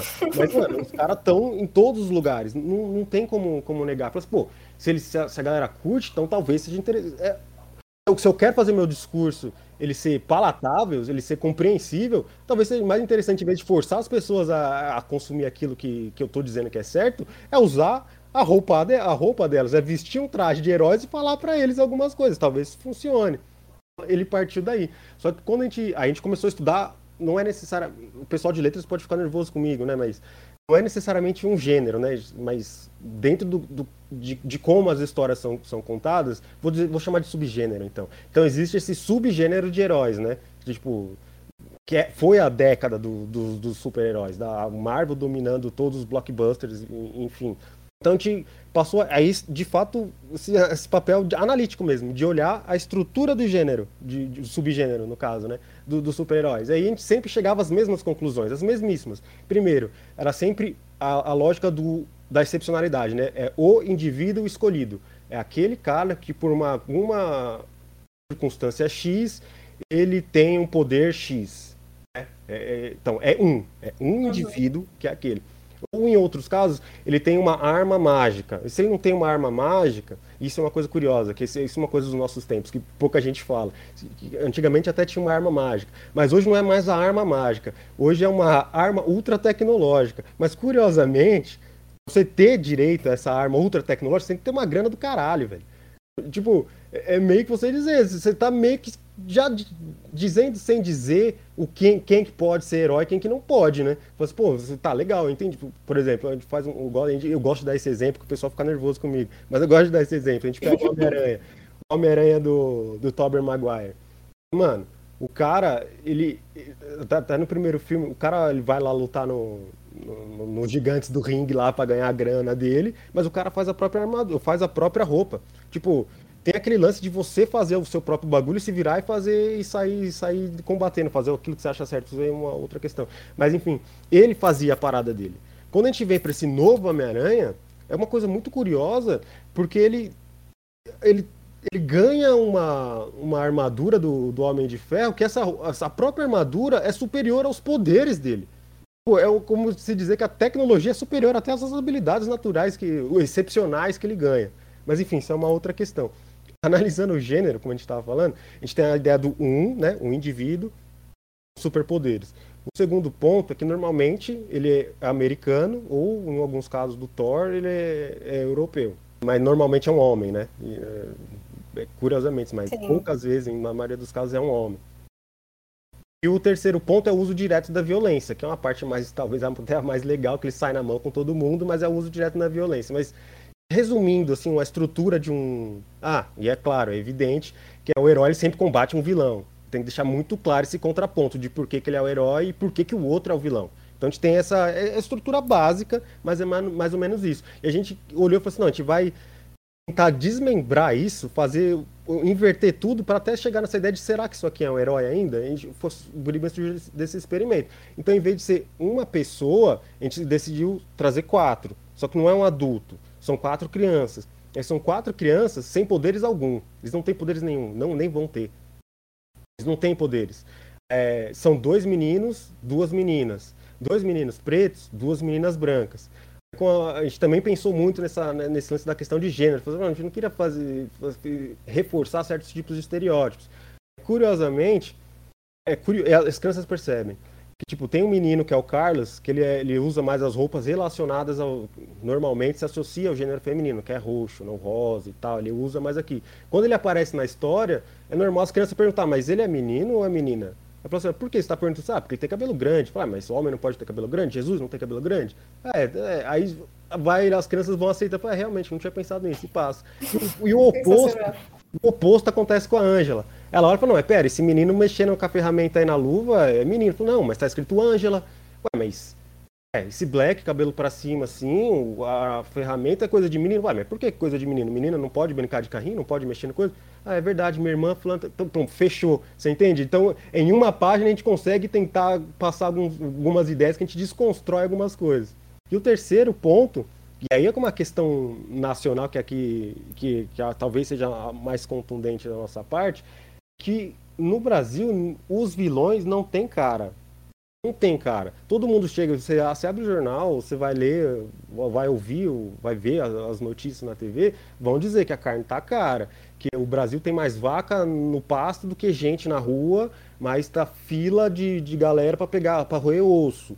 Só que, tipo, não dizem por quê, não dizem quem, não aponta pessoas. Dizem que existe. Ah, a gasolina tá subindo. Ah, tá, mas por que que tá subindo? Por que que tá caro? Ah, a inflação tá, tá, por quê? Tá, não diz. As pessoas, eles não apontam ah, os, os, vilões dessa, da, da história, você entende? É, propositalmente, é evidente, mas não apontam. Então a gente quis, de, de uma forma, respeitando toda essa, essa estrutura do, do, do herói, a gente tentou colocar também o vilão. Então foi, a gente ah, falou assim, pera, então a gente vai, vai, a cada edição que a gente vai lançar, a gente vai, vai personalizar um desses vilões que, que as pessoas não têm coragem de dizer quem é. A gente vai ter essa coragem de, de, de mostrar, que é uma coisa legal também, porque é, é, uma coisa, é uma coisa muito lógica. Do jeito que a gente falou que a gente pegou, a gente desmembrou essa estrutura do, do, da, do roteiro, né? De, de, como se conta uma história de herói. A gente pode fazer muito bem a mesma estrutura, essa somatória, nessa sequência, essa sequencialidade de atos, diz para uma criança, tipo assim, faz pode fazer qualquer um fazer esse exercício, né? Porque você assim, não, mas vocês estão querendo de certa forma corromper criança, não, a gente não está querendo nada, só está querendo falar as verdades. Chega para uma criança e diz assim: exemplo, mas é um exemplo fictício, gente. Chega e fala assim: olha, imagina que tem uma montanha numa cidade. Aí uma pessoa compra essa montanha, certo? Certo. Aí essa pessoa, ela descobriu que dentro dessa montanha tem um negócio dourado que vale muito dinheiro. Aí ela manda um monte de caminhãozinho para essa montanha. Ela começa a cavucar essa montanha para tirar esse negócio dourado que tem lá dentro. Aí esse negócio dourado, esse para tirar, ela começa, conforme ela vai tirando esse negócio dourado, vai escorrendo uma lama cada vez mais densa e grossa e se espalha assim pelo, pelos pés das montanhas. Só que essa lama chega uma hora que ela soterra uma cidade. Vamos supor aqui um nome fictício, tipo Mariana, assim. Ela soterrou essa cidade chamada Mariana. Aí tipo, quem você acha o cara que comprou essa montanha para tirar o ouro, você chamaria ele de herói ou de vilão? Faz esse teste, você, você entende? É uma somatória de fatos, de, de, sequências. Só que isso é feito historicamente com o nosso país. Então, vocês são de São Paulo aqui, a gente é de São Paulo, a gente vive numa cidade onde tem um bandeirantes. A gente tem estátua de bandeirante, cara assassino, cara um estuprador, ele uma estátua gigante, tem 5 metros, cara lá. A gente tem rodovia com o nome dele, a gente tem avenida com o nome dele. Tipo, escolheu-se transformar essas pessoas em heróis. Esse é o ponto. E aqui a gente tentou, de, certa forma, aqui, é, é um, um, ato de coragem para mostrar quem são os heróis e quem são os vilões.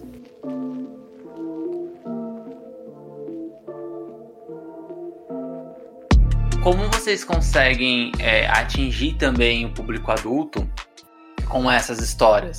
Né? Porque eu acho que antes de chegar na mão de uma criança, o poder de compra não tá, no, não tá com ela ainda. Tá com os adultos, né? E aí a gente tem duas, duas maneiras de chegar nesse adulto. Ou é, comprando para entregar isso para uma criança, ou ele mesmo consumindo. Eu adoro consumir material infantil, por exemplo, né? É, então, como essas histórias de vocês dialogam, assim, com, com, com o público adulto também, né? Aonde, aonde pega, sabe? Lá no começo do episódio a gente falou assim, ah, não, a gente esse episódio aqui vai, vai, vai ser o token para você esfregar na cara das pessoas e coisa de criança também para vocês. Então, coisas que eu vi no Twitter, assim, é... quando tava rolando, quando eu tava postando as ilustrações e tal, tinha muita, muitas pessoas falando, tipo, ah, eu queria muito ter tido um livro desse quando eu era pequeno, ah, porque eu queria, eu quero ler para meus futuros filhos e não sei o quê. E assim, não é o mesmo parâmetro assim também, mas eu nunca me identifiquei com nenhum personagem de, de, de literatura infantil, assim. Porque, cara, eu era pequena, eu usava óculos. Tipo, tinha o cabelo escuro e ainda assim, ainda, tudo bem, ainda sendo branca, sabe? Só que eu não me identificava. Nunca me identifiquei, assim. E daí eu vendo isso, tipo. É as pessoas falam, ah, é porque eu, eu queria ter tido esse livro quando eu era pequena. E eu ficava assim, mas por que você não agora? Porque a gente sempre coloca na cabeça que quando você cresce, você não pode mais gostar de coisa de criança, né? Você tem que gostar de ser responsável e gostar de boleto. Tipo, mano, ninguém gosta de boleto, cara. É uma coisa horrível. E é assim, e tem aquela coisa, tipo, ah, você tem que agir como um adulto, mas. Tá tudo errado. Tipo, a gente não tá. Não tem. Não tem como, é, como é agir feito um adulto, sabe? Ninguém sabe, porque até onde eu sei, se eu soubesse, ter um livro falando seja adulto. Não tem. E não tem. Não tem. Porque tudo que você faz em algum momento vai estar tá errado. E eu fiquei assim, cara. Tipo, o que quando a gente. Quando eu desenhei cachinhos, eu me inspirei um pouco numa amiga minha por causa do cabelo dela, porque eu sempre. Eu, eu amo o cabelo dela. Não que Caixinho seja uma menina, mas foi inspirada um pouquinho nela, assim. Eu falei, cara, essa minha amiga vai poder se identificar. As sobrinhas dela vão poder se identificar. E ela vai pegar e vai achar lindo e fofo. Tipo, minha amiga mostrou pro namorado dela o livro, ele achou super fofinho. E, tipo, não tem idade, cara. É tipo, falar que desenho animado não tem idade. É mentira, cara. Fazer desenho é muito difícil. É difícil animar os fazer o desenho animado realmente, fazer a animação é uma coisa difícil. Você ilustrar um livro infantil não é fácil, sabe? E aí você pega e fala pra pessoa, ai, você tem que ser adulto. Por quê? Sabe? Não, não tem ninguém. Não, você não tá fazendo mal a ninguém se você passa tarde, de, amanhã de sábado assistindo a Menina Super Poderosa, sabe? A grande questão não é nem você tem que ser, né? É, é, é, você tem que ser um tipo de adulto X que eu tô dizendo que tem que ser.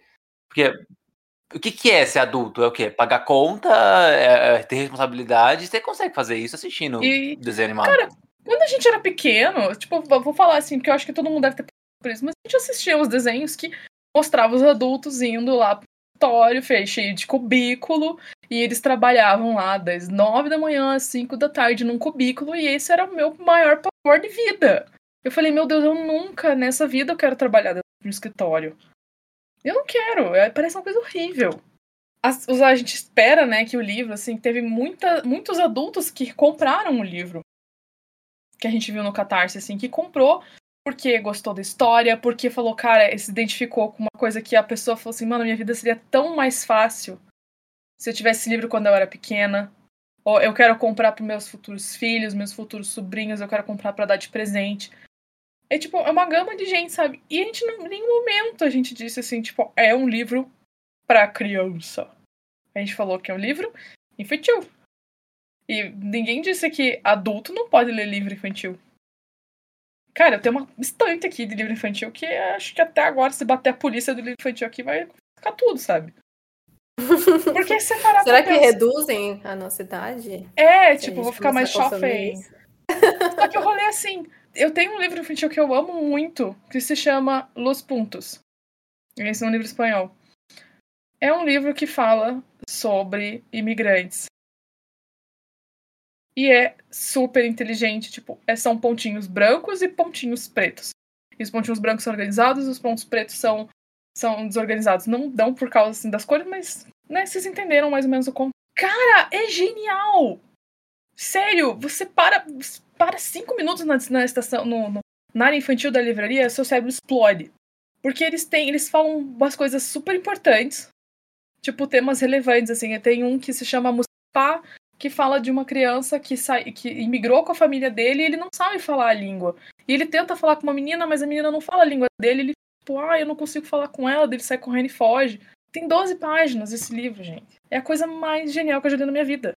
Se uma criança lê aquilo, entende, tipo, a gente vai privar um adulto de ler e poder usar uma linguagem muito mais simples para passar uma informação. O, o John comentou uma, uma hora do. Que alguém te falou, né? Eu não, não vou lembrar quem agora, mas que alguém falou que ah, as crianças não vão entender se tiver muitos protagonistas, tem que ter um, tem que escolher um. A gente subestima demais as crianças. Gente, pelo amor Deus, Demais. a gente assistia Dragon Ball, cara, que tinha 18 personagens principais e se, e se fundindo entre eles, e a gente entendia, a gente sabia explicar.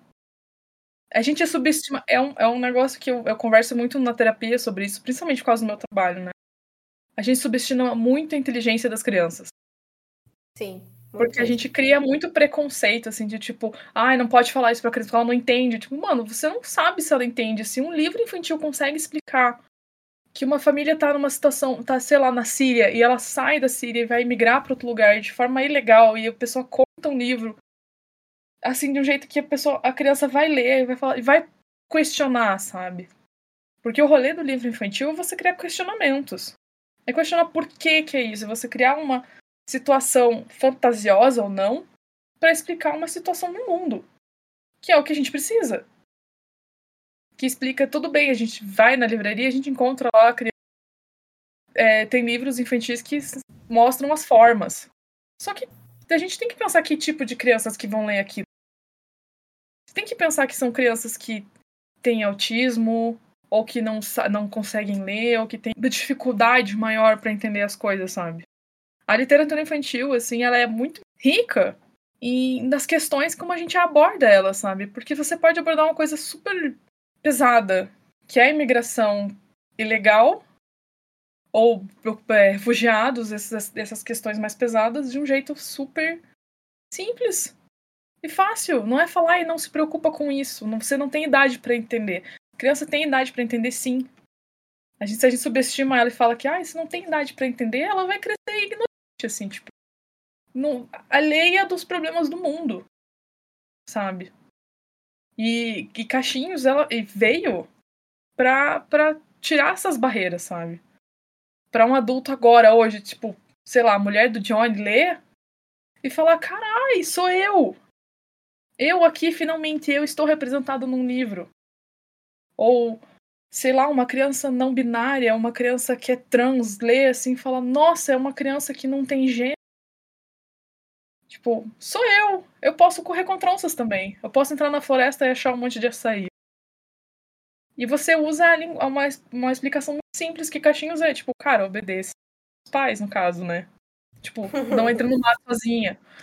Fuja quando é merda, sabe?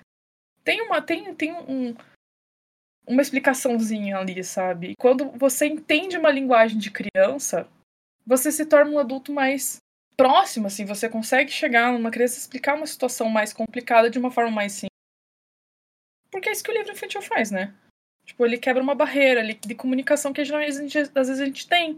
Vou fazer uma pergunta pra ti, Rê, e pra todo mundo que tá aí. Você já... Qual foi a última vez que vocês leram uma história ou contaram uma história pra alguma criança? Cara, eu não tenho, eu não tenho proximidade com criança. Não, qual foi a última vez? Pode ter sido há 10, 15 anos atrás. Eu não sei, sei lá, eu realmente não tinha. Tipo, eu cresci longe dos meus primos, minhas amigas estão tendo filho agora. Tipo, o mais próximo que eu cheguei de uma criança, assim, tipo, foi o filho de uma amiga minha uns 5 anos atrás. Tipo, eu não tenho. Meus amigos não têm filhos. É, é tipo, muito legal essa, essa pira de contar a história, assim. As crianças, elas viajam muito, cara. As crianças viajam pra caralho, assim. Antes da pandemia, eu, eu fui. Eu li, li pros meus sobrinhos, né? Eles moram em Curitiba. Não, olha só, eu moro aqui. E eles. Assim, os, os minha cunhada, meu cunhado, eles influenciam demais assim, as crianças na, na, leitura, sabe? Então eles leem muito. A menor não tanto, né? Mas eles leem, têm contato, gostam de histórias, gostam de ouvir os pais contando, ou quando eu vou lá, minha esposa vai lá. Então, tipo, é, isso é muito legal, assim. Eu tenho saudade tipo, de ir pra lá, a pandemia atrapalhou muito, mas é, é bem gostoso ler pra criança. Eu acho que o John também tem filho, né? Provavelmente já passou por essa. Não tem como, né? tem que se virar, mano. É pai, não tem como fugir disso, a gente sempre conta. Mas é, mas é interessante também, né? Porque eu acho que, não sei, se eu puder, eu acho que se, se eu aprendi alguma coisa com eles é que são muito observadores. É, às vezes não é pelo discurso, a personagem falou tal coisa. Não necessariamente, tipo, não falou, não falou-se nada, não disse nada, mas ele percebeu ou ela percebeu algum bagulho na, na tela, ó, oh, tá fulano ali tem irmão, por quê? Porque dorme na beliche. Saca? Isso aconteceu, por exemplo, nos biribinhas direto. Fala, não, mas ela tem irmão. Não, ou tem irmão, porque tem, tem uma beliche. Por exemplo, uma coisa que é triste, que aconteceu no, com biribinhas, eu não, é muito chato. Eu fiquei chateado, mas faz, um, faz muito sentido. A maioria, esse, ele começou a ter alguns professores né, da, da rede pública aqui que eles estão fazendo leitura coletiva com as crianças na sala. Aí tem alguns no, do, do fundão da ZL e tal. E na hora de, de, julgar o Carlos, julgar não, né? É, nomear o Carlos, como, você descrever? Como você descreveria o Carlos? Tipo, eu falei assim, ah, aqui na casa deles só tem livros, né? É, bem dizer, é só isso. Aí chega e fala assim, ah, o Carlos é um menino rico. Mas por quê? Porque na casa dele só tem livros. Tipo, é muito triste isso. Mas Ai, faz total triste. sentido. Triste. Mas você ouvir Coloca. isso e você entender. Elitizar fala, o livro, né? Exatamente. Fala, mano, aquilo acabou comigo. Total. Mas, aí, mas nesses pontos a gente fala que não há ingenuidade alguma. Eles percebem por imagens, eles fazem associações, eles percebem tudo, tudo. Você não precisa dizer, sabe? Então, para aquelas pessoas que ainda acham que é um demérito, de certa forma, né, contar histórias para crianças, ou que é fácil, fica aí o desafio que é, é, é, dupla, é um desafio duplo, né? Porque eu, eu, eu, não posso afirmar, mas a minha hipótese é que eles, eles têm uma capacidade simbólica absurda que ela talvez se deteriore em algumas pessoas adultas. eles simbolizam muito. Eles veem alguma coisa acontecendo na, na, na, na frente deles, ou veem algum tipo de imagem, eles fazem associações simbólicas que algumas pessoas hoje elas racionalizam demais para tentar entender aquilo. Então as crianças já entenderam. Então se você está contando uma história para a criança, você colocou certos tipos de elementos, você tem que pensar muito bem naquilo que você vai colocar, na conexão entre as cores que você vai fazer, porque eles vão fazer as próprias associações. Óbvio, está dentro de um contexto e tudo. Mas eles fazem, eles percebem exatamente aquilo que você está fazendo e as intenções que você tem por trás disso. É que eles também não têm aquele filtro de adulto que a gente tem, né? Ah, pra gente o céu é azul porque o sol tá, tá fazendo alguma coisa ali no céu. Sei lá, eu não sei, não sei de ciências. Aí a gente chega pra uma criança assim e, e pergunta, né? Tipo, umas coisas bem simples, assim, tipo, ai, por que, que o céu é azul? Eles vão falar, tipo. Eles vão tirar, cara, a coisa mais sensacional do mundo. Ah, eu, eu, eu discordo, discordo um pouco de ti, hein? Não pode discordar. Por que eu discordo? Eu discordo, sim. A gente é uma dupla, a gente tem que discordar. tem que concordar comigo. Eu discordo porque. É em parte, na realidade. Que, assim, nessa vida de professor, eu reparo bem, assim, a questão do recorte, assim, de, de classe, de raça, de gênero, assim. Dependendo da idade da criança, dependendo também, né? Eu percebo bem, assim, que a ingenuidade para algumas crianças termina muito cedo. Né? Ah, ou, sim. Ou o filtro, o filtro, assim, ele é muito menor. Então, para as meninas, percebo, assim, meninas negras, assim, certas coisas são proibidas de pensar ou de falar. E isso limita a imaginação, coisas que meninos brancos, por exemplo, têm bem menos restrições, né? A, a questão para as meninas é, é difícil isso. Né? Então, e pessoas negras, então, também tem esse limitador por vários motivos, né? Por uma questão é, da sociedade, é tanto material, assim, já, como esse caso aí que o João falou, e também é uma questão de imaginação, assim, às vezes a imaginação, assim, para quem é negro, ela tem uma tranca, assim, um muro, sabe? Daqui tu não pode passar.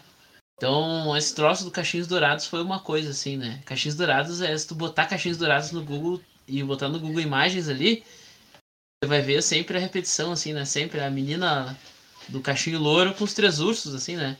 Tem um, uma coisa aí assim, ó. É, essa aqui é a história de quem alguns podem participar, outros não. E isso aí, quando tu é piá, tu, tu questiona certas coisas. Ah, tipo, por que, que eu vou ler essa história de branco aí, se fuder? É, daí tu, tu, tu, convive com os teus, os teus exemplos, assim, sabe? Na, na minha infância, eu disse isso na outra. Na, numa live que a gente fez aí, que os meus meus heróis, assim, os meus maiores exemplos eram os cantores de pagode e os jogadores de futebol, assim. Que eram os parecidos comigo, né, cara? Saca? É claro, gostava Sim. de história em quadrinho e tal. E ah, só pra falar aí, o Johnny, o John falou aí sobre a Marvel aí, ó. A Marvel pode ser o filme mais legal, mas a DC Comics tem o melhor desenho. Né? A Liga da Justiça lá. Super Choque. Lanterna Verde. Com certeza, também. Super Choque é Nossa, Super Choque era tudo de bom. Né? A Liga da Justiça e o Super Choque. Inclusive, o episódio, o melhor episódio de todos os tempos é a Liga da Justiça com o Super Choque, né? Nossa, é verdade, é verdade. A gente, tava, a gente tava comentando sobre isso, eu lembrei de uma, uma moça que trabalha comigo. Eu trabalho com educação também, mas eu não sou professora. Eu sou, eu trabalho com educação e tecnologia, é uma bagunça. É, essa moça que trabalha comigo, ela, ela tem uma filha ela sempre conta histórias, né? Eu não, eu não lembrei agora de alguma vez que eu contei, contei alguma história ou li alguma história para uma criança, mas provavelmente deve ter sido para assustar algum dos meus primos. Provavelmente. porque eu gosto de meter o terror nas crianças. E, mas essa, essa é outra história mais bonitinha, que a filha dela, o pai dela estava lendo a história do 20 mil léguas submarinas, do Júlio Verne. E aí, assim, no meio da história, a filha dela falou assim: Nossa, pai, mas não tem uma personagem, uma menina nessa, nessa história, né? E daí, tipo assim, isso me impactou de um jeito, porque. Que nem o John falou, as crianças estão observando, sabe? Elas estão ligadas, elas estão ligadas no que está acontecendo. Esse tempo a gente olhou aquele Esqueceram de Mim.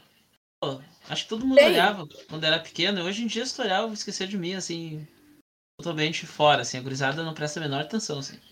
Fora, totalmente contexto em tudo. Tecnológico, uhum. temporal, mas racial. É um, um filme todo cheio de, de meninos, né? Homens, assim. Pois é. Foi, foi uma das, das coisas que, que ela me contou e eu, eu, eu tomei. Eu tomei um susto porque eu, eu não tenho tantas crianças assim ao meu redor. Meus primos são, já são mais velhos e alguns que eu tenho contato moram em outra cidade. Mas eu adoro, eu adoro quando, quando eu descubro que essas criancinhas, que essa geração vem, viu? El- Elas vêm com tudo, esse povo. Meu Deus, eu tô botando muita fé E- neles. E vem sem filtro, né? A base vem forte. Vem muito A forte. base vem forte, total.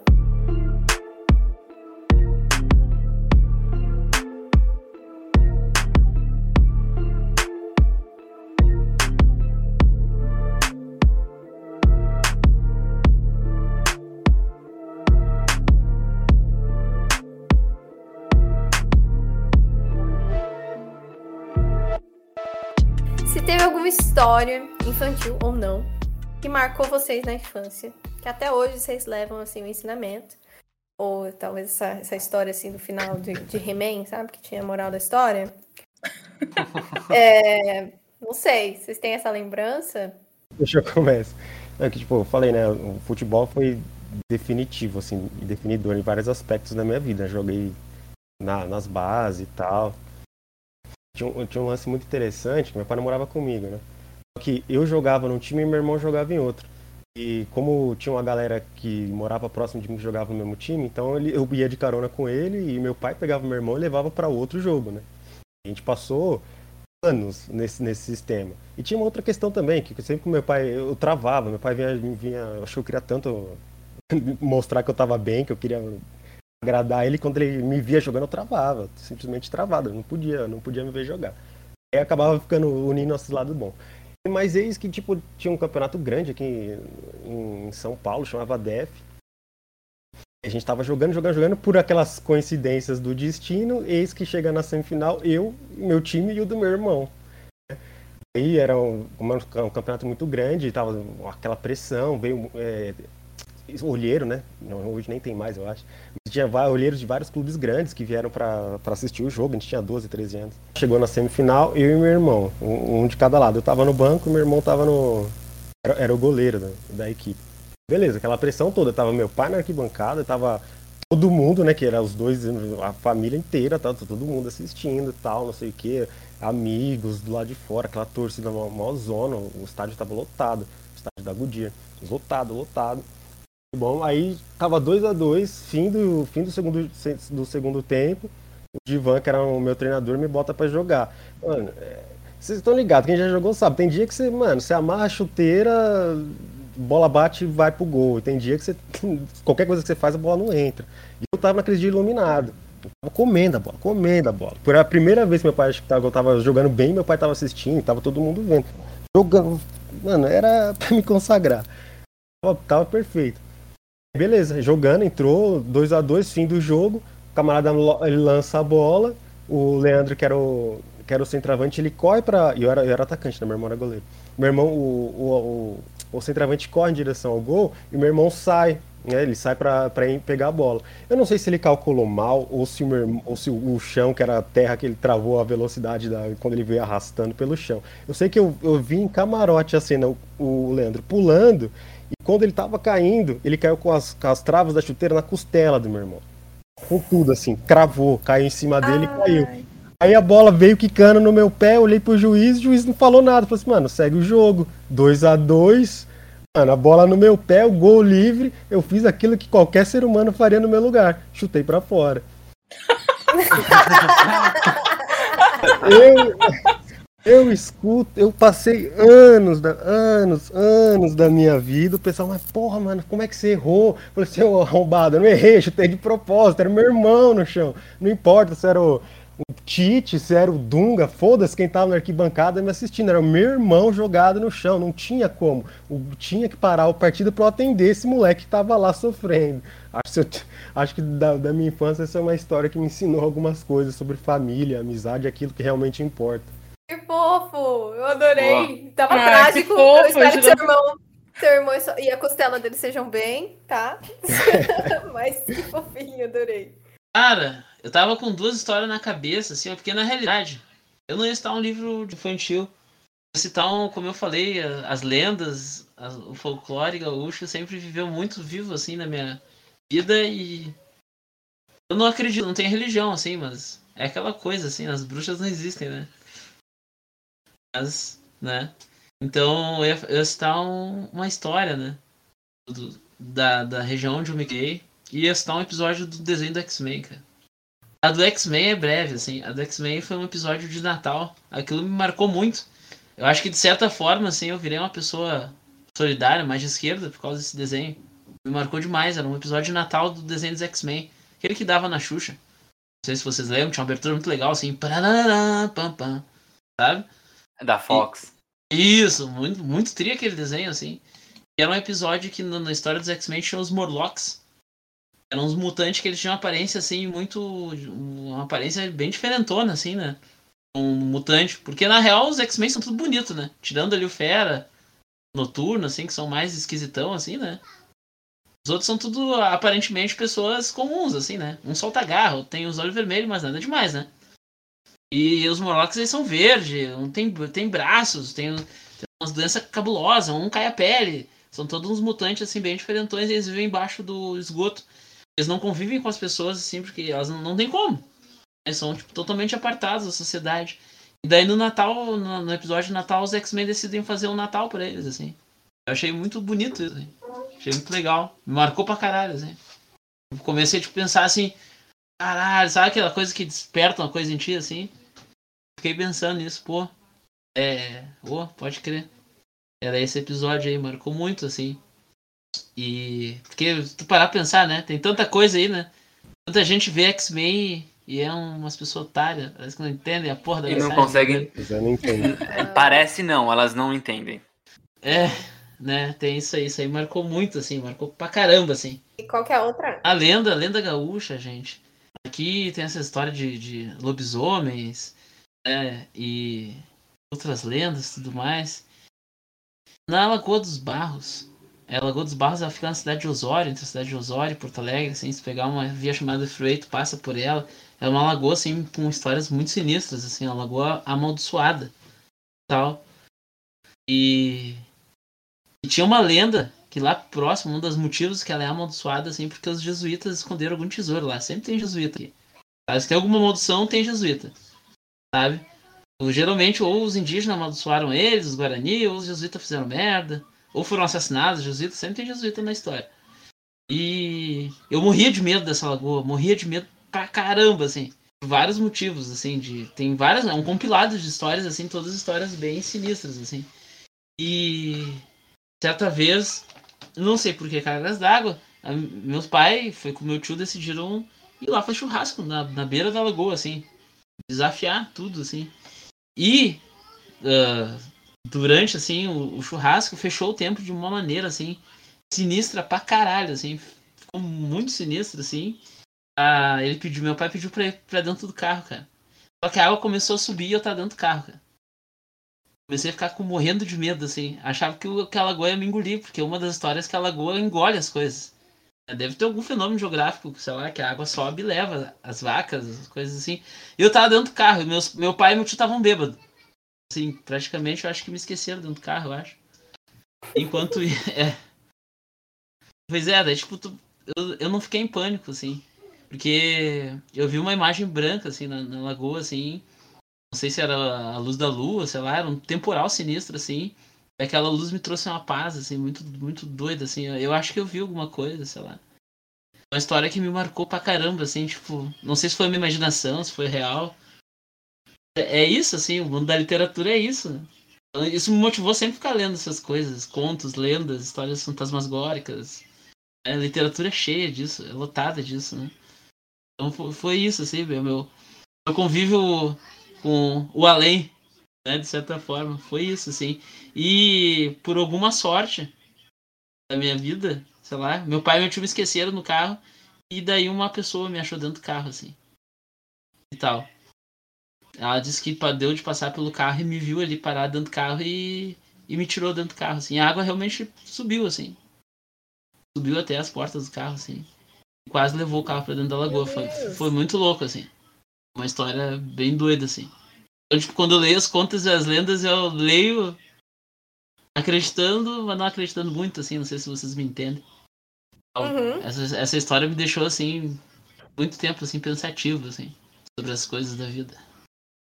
Não sei, velho, eu podia trazer minha mãe aqui pra ela contar, mas ela ia entregar muitas histórias cabulosas, assim, eu ia ficar com vergonha. é, mas eu vou pegar lá do, dos livros, assim. Teve dois, teve alguns livros, assim, que eu li quando eu era pequena, que eu, eu gosto muito, eu tenho até hoje. Que um é Tudo Depende de Como Você Vê as Coisas, que é um livro que eu amo muito, não sei se vocês já leram, é um, é um calhamaço, assim, um livro bem grande. Uma criança pequena lê, né? Porque eu não tinha muito limite. e ele conta a história de um menino que não tinha, não tinha imaginação, ele sempre fazia tudo a mesma coisa, falava dos adultos que, que ficavam andando olhando para baixo, e ele encontra um carrinho na ele ele faz uma viagem. É lindo, eu amo esse livro, é o livro da minha vida. Tipo, não sei se ele tem uma mensagem importante para mim por trás que me marcou, mas é que eu. Esse livro é muito bom. E, cara, eu tô vendo se eu acho. Era de 99, eu li quando eu tinha uns 9, 10 anos por aí. Muito bom o livro. Não sei se era um livro muito, tipo, saudável pra uma criança pequena ler, mas a gente lê. mas ele é muito bom, ele é realmente um livro voltado pra criança, e eu fiquei, quando eu vi aquilo, eu falei, cara, é livro com desenho, tipo, e poucos desenhos. Então você tinha muito mais espaço para você imaginar as coisas. Eu achava aquilo, nossa, que legal. Quando eu era pequena, assim, tipo, eu gostava muito de desenhar. Tipo, eu escrevi um livrinho. Tipo, ah, ah escreva um livro. Eu escrevi, eu com cantinha. Ficou super massa. O melhor livro que eu já escrevi na minha vida. Nunca vai ser publicado, porque, meu Deus, eu li sérias dificuldades de escrever, porque olha que letra feia. E o outro é um outro livro que eu gostava, que eu gostava muito, que esse a gente acabou se perdendo, assim, nos livros da vida. A mãe, ela, como ela doava muitos, ela comprava muitos livros, ela tinha que passar uns livros frente, né? Não dava pra gente ficar com tanto livro assim dentro de casa que não cabia. Mas era a Bruxonilda. E eu amava a Bruxonilda, eu cresci lendo as histórias da Bruxonilda. Depois tinha ela na televisão com as gêmeas, né? As trigêmeas, que era maravilhoso ela era uma personagem completamente não convencional. Era tipo, mano, era uma bruxa, que é, tipo, diferente da que a gente imagina, tipo, ai, bruxas são pessoas ruins e tal. Ela era, tipo, de boas. Eu tinha o casamento da bruxa Nilda, cara. Ela casava super fofinho. E ela era, mano, era uma bruxa velha, gorda, nariguda, de óculos. E eu, tipo, cara, ela é muito foda, porque ela não é, tipo, princesa da Disney, sabe? Ô, oh, eu tinha, eu tinha esse livro aí. Eu, tinha esse, eu li esse livro aí quando era pequeno. Esse livro é muito bom. Eu tenho dois agora. Eu, tipo, são meus xodós, assim. Mas, cara, a Bruxonilda pra mim, assim, eu acho que ela define tudo. Tipo, entrega tudo, assim. Era um livro fácil de ler, o desenho era lindo, segue lindo até hoje. Com uma personagem super não convencional do que a gente tá acostumado a ver. Que, poxa, eu cresci com Disney, né? Tipo, ai, Branca de Neve, a Cinderela e tal, e todas elas eram um padrão que eu nunca fui. E a Bruxonilda, ela tava fugindo do padrão ali. Eu, pequena, revolucionária, sabe? Eu era muito questionadora quando eu era pequena. Eu fui expulsa do grupo da igreja por causa disso. É... Meu Deus! Eu fazia. Eu e minha irmã. Porque, né, meu Deus, a gente deixava as, as mulheres, as coordenadoras assim, meio doida, né? Mas é porque, assim, eu questionava muitas coisas, eu queria saber, eu sou assim até hoje. Tanto que às vezes meus amigos perguntam, tipo, umas coisas completamente aleatórias, assim, para mim. Tipo, uma amiga minha me perguntou qual que é a diferença do, do rum pra pinga.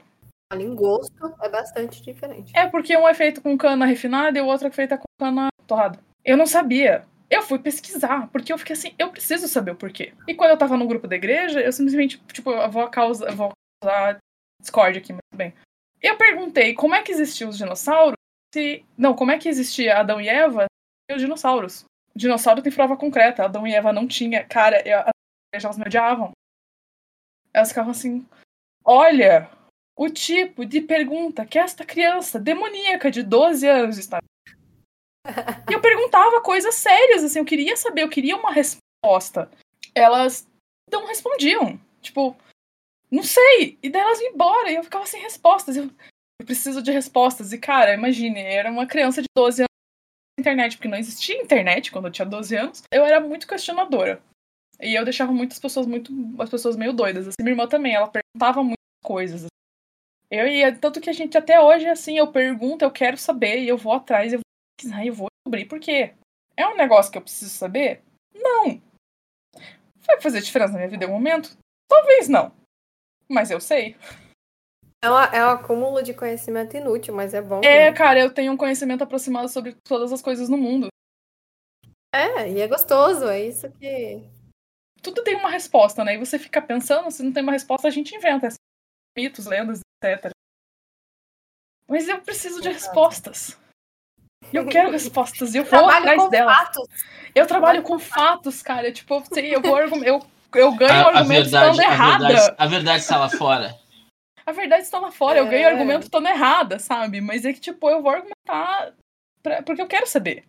Tipo, você tem uma explicação lógica e a gente precisa perguntar. E é já é uma coisa de criança.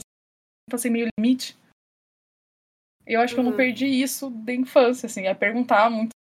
Isso tem super a ver com, a- com, com o que eu pensei da história. Porque ah, todos citaram, você, o, o Dionísio, e você citaram livros. Mas eu cresci vendo TV. Então, assim, a TV Cultura era a minha vida. TV Cultura E eu Vida. assisti todos os desenhos possíveis da TV Cultura, assim. Então, você falou de curiosidade, eu lembrei do é, De Onde Vem, que era um desenho justamente para fomentar essa curiosidade, e eu levo isso comigo até hoje também. Eu sou a pessoa que pergunta e que não tem vergonha nenhuma de não saber, porque é uma chance de aprender. E eu lembrei de outro desenho que talvez vocês não conheçam, porque ele é mais novo, que chamava Pink Dink Doo. Nossa, pera, E ele-. É, procura. É assim, ela é meio bizarro, assim, ele tem umas formas meio esquisitas. É meio de desenho pintado. Ah, no- eu no sei que é. Que é? E ele, e ele foi assim, um grande precursor da minha imaginação. É com uma guriazinha de cabelo roxo? Cabelo rosa? Sim, Ah, sim, é tá, rosa. sei. Acho que o vestido dela é roxo e o cabelo é rosa. E é, o desenho em si, ele não, ele não acontecia, né? O desenho era todo parte da imaginação dela com o irmão dentro de uma caixa. E aí dali surgiam todas as histórias. E isso, assim, é, é para mim, que quando criança, aquilo dali era incrível, porque me dava toda a possibilidade de. Porque eu brincava de tudo quanto é coisa. Eu era detetive, porque eu assistia As Três Espiãs Demais, e eu era super-herói, e, queria ser tudo, que tudo mais um pouco. E até hoje a minha, a minha imaginação, a minha capacidade imaginativa é muito grande, e eu enfrento isso um problema. Porque aparentemente a gente vai perdendo um pouco dessa capacidade, assim, quando a gente vai ficando mais adulto, de abstrair. E aí eu trabalho com pessoas também mais velhas que eu. E aí eu tenho que, que, que tentar ah, trazer eles pro meu lado, assim, pra essa abstração, quando eu tô explicando alguma coisa. E eu acho que é isso. Pra mim, esses dois. TV Cultura, muito obrigada. Inclusive, deixo aqui meu agradecimento pra TV Cultura. Foi fundamental cons- construir, assim, Nossa. essa imaginação e criatividade que eu curto tanto hoje em dia. TV Cultura foi tudo pra mim, cara. Sim. Eu assistia Pequeno Urso. Pequeno Urso. Pequeno sim. Urso era É, eu todos. fofinho, cara. Castelo Eu- Rá-Tim-Bum. Castelo Ratimu. Eu- Como é que era aquele do X? Tudo? Não era X? Fiz tudo. É X tudo, né? Tudo. X tudo era, era muito bom, cara. Tinha Era aquele canal das, da- das curiosidades, eu adorava. Eu fui uma criança muito esquisita. Eu gostava de assistir desenho e eu gostava de assistir propaganda. Tanto que eu cursei publicidade. Porque eu achava super sensacional. Eu decidi com 13 anos que eu queria fazer publicidade, porque eu achava que eu super ia fazer publicidade, que era um negócio super saudável. Claro que com 13 anos a gente é meio idiota. né? Mas assim, quando a gente entra na faculdade, seus sonhos são pisados, sabe? Só que a minha mãe, ela, ela achava a coisa mais absurda, porque, assim, além, coitada de mim, além de assistir propaganda, desenho, e eu era míope, tava cheirando a televisão quando eu era pequena. E a minha mãe, ela fala assim, era a coisa mais bizarra, porque tava lá a menina assistindo propaganda de cerveja, desenhando ursinhos carinhosos. E a minha mãe ficava assim, cara, essa menina é esquisita. tipo, é- são dois opostos muito grandes ali. sabe? Mas, mano, X-Tudo e, e, e Castelo Ratimon era tudo pra mim. Era muito bom as partes das curiosidades que eu amava muito. Era tipo, ah, meu Deus, eles respondem todas as minhas perguntas. Era sensacional. Saudades apenas. É isso, fica aqui a nossa nostalgia. Bom, agora eu.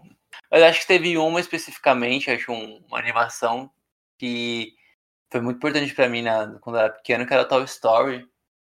Porque foi uma época em que era- eu e minha irmã era muito próximo, muito próximo. A gente meio que, que via ali, tipo, o Woody e o Buzz na, na figura eu e ela, assim, sabe? Então era, era muito engraçado. Engraçado que ela não, não tem a personalidade do Buzz, mas a gente via muito, muito ali os, os dois juntos. E tanto é que quando ela casou, eu entrei no, no, na cerimônia com a música do Toy Story, né? Ah, que tudo! É, foi bem legal. E uma outra coisa que, que acho que marcou, e aí eu vou, vou copiar um pouco o John, que, que falou de uma experiência dele, e assim, eu gosto muito de coisas simples, né? Eu gosto muito, até como, como criador de conteúdo, roteirista e tal, eu gosto muito de tentar trazer assim a emoção numa, numa coisa muito simples. E eu acho que isso vem de um dia que eu eu tava na escola, eu era pequeno, eu tinha seis anos, eu tava na pré-escola. Naquela época, seis anos ainda era pré-escola, né? Começava o primeiro ano com, com sete anos. Minha mãe trabalhava, minha mãe é mãe solo, né? E a mãe, minha mãe trabalhava.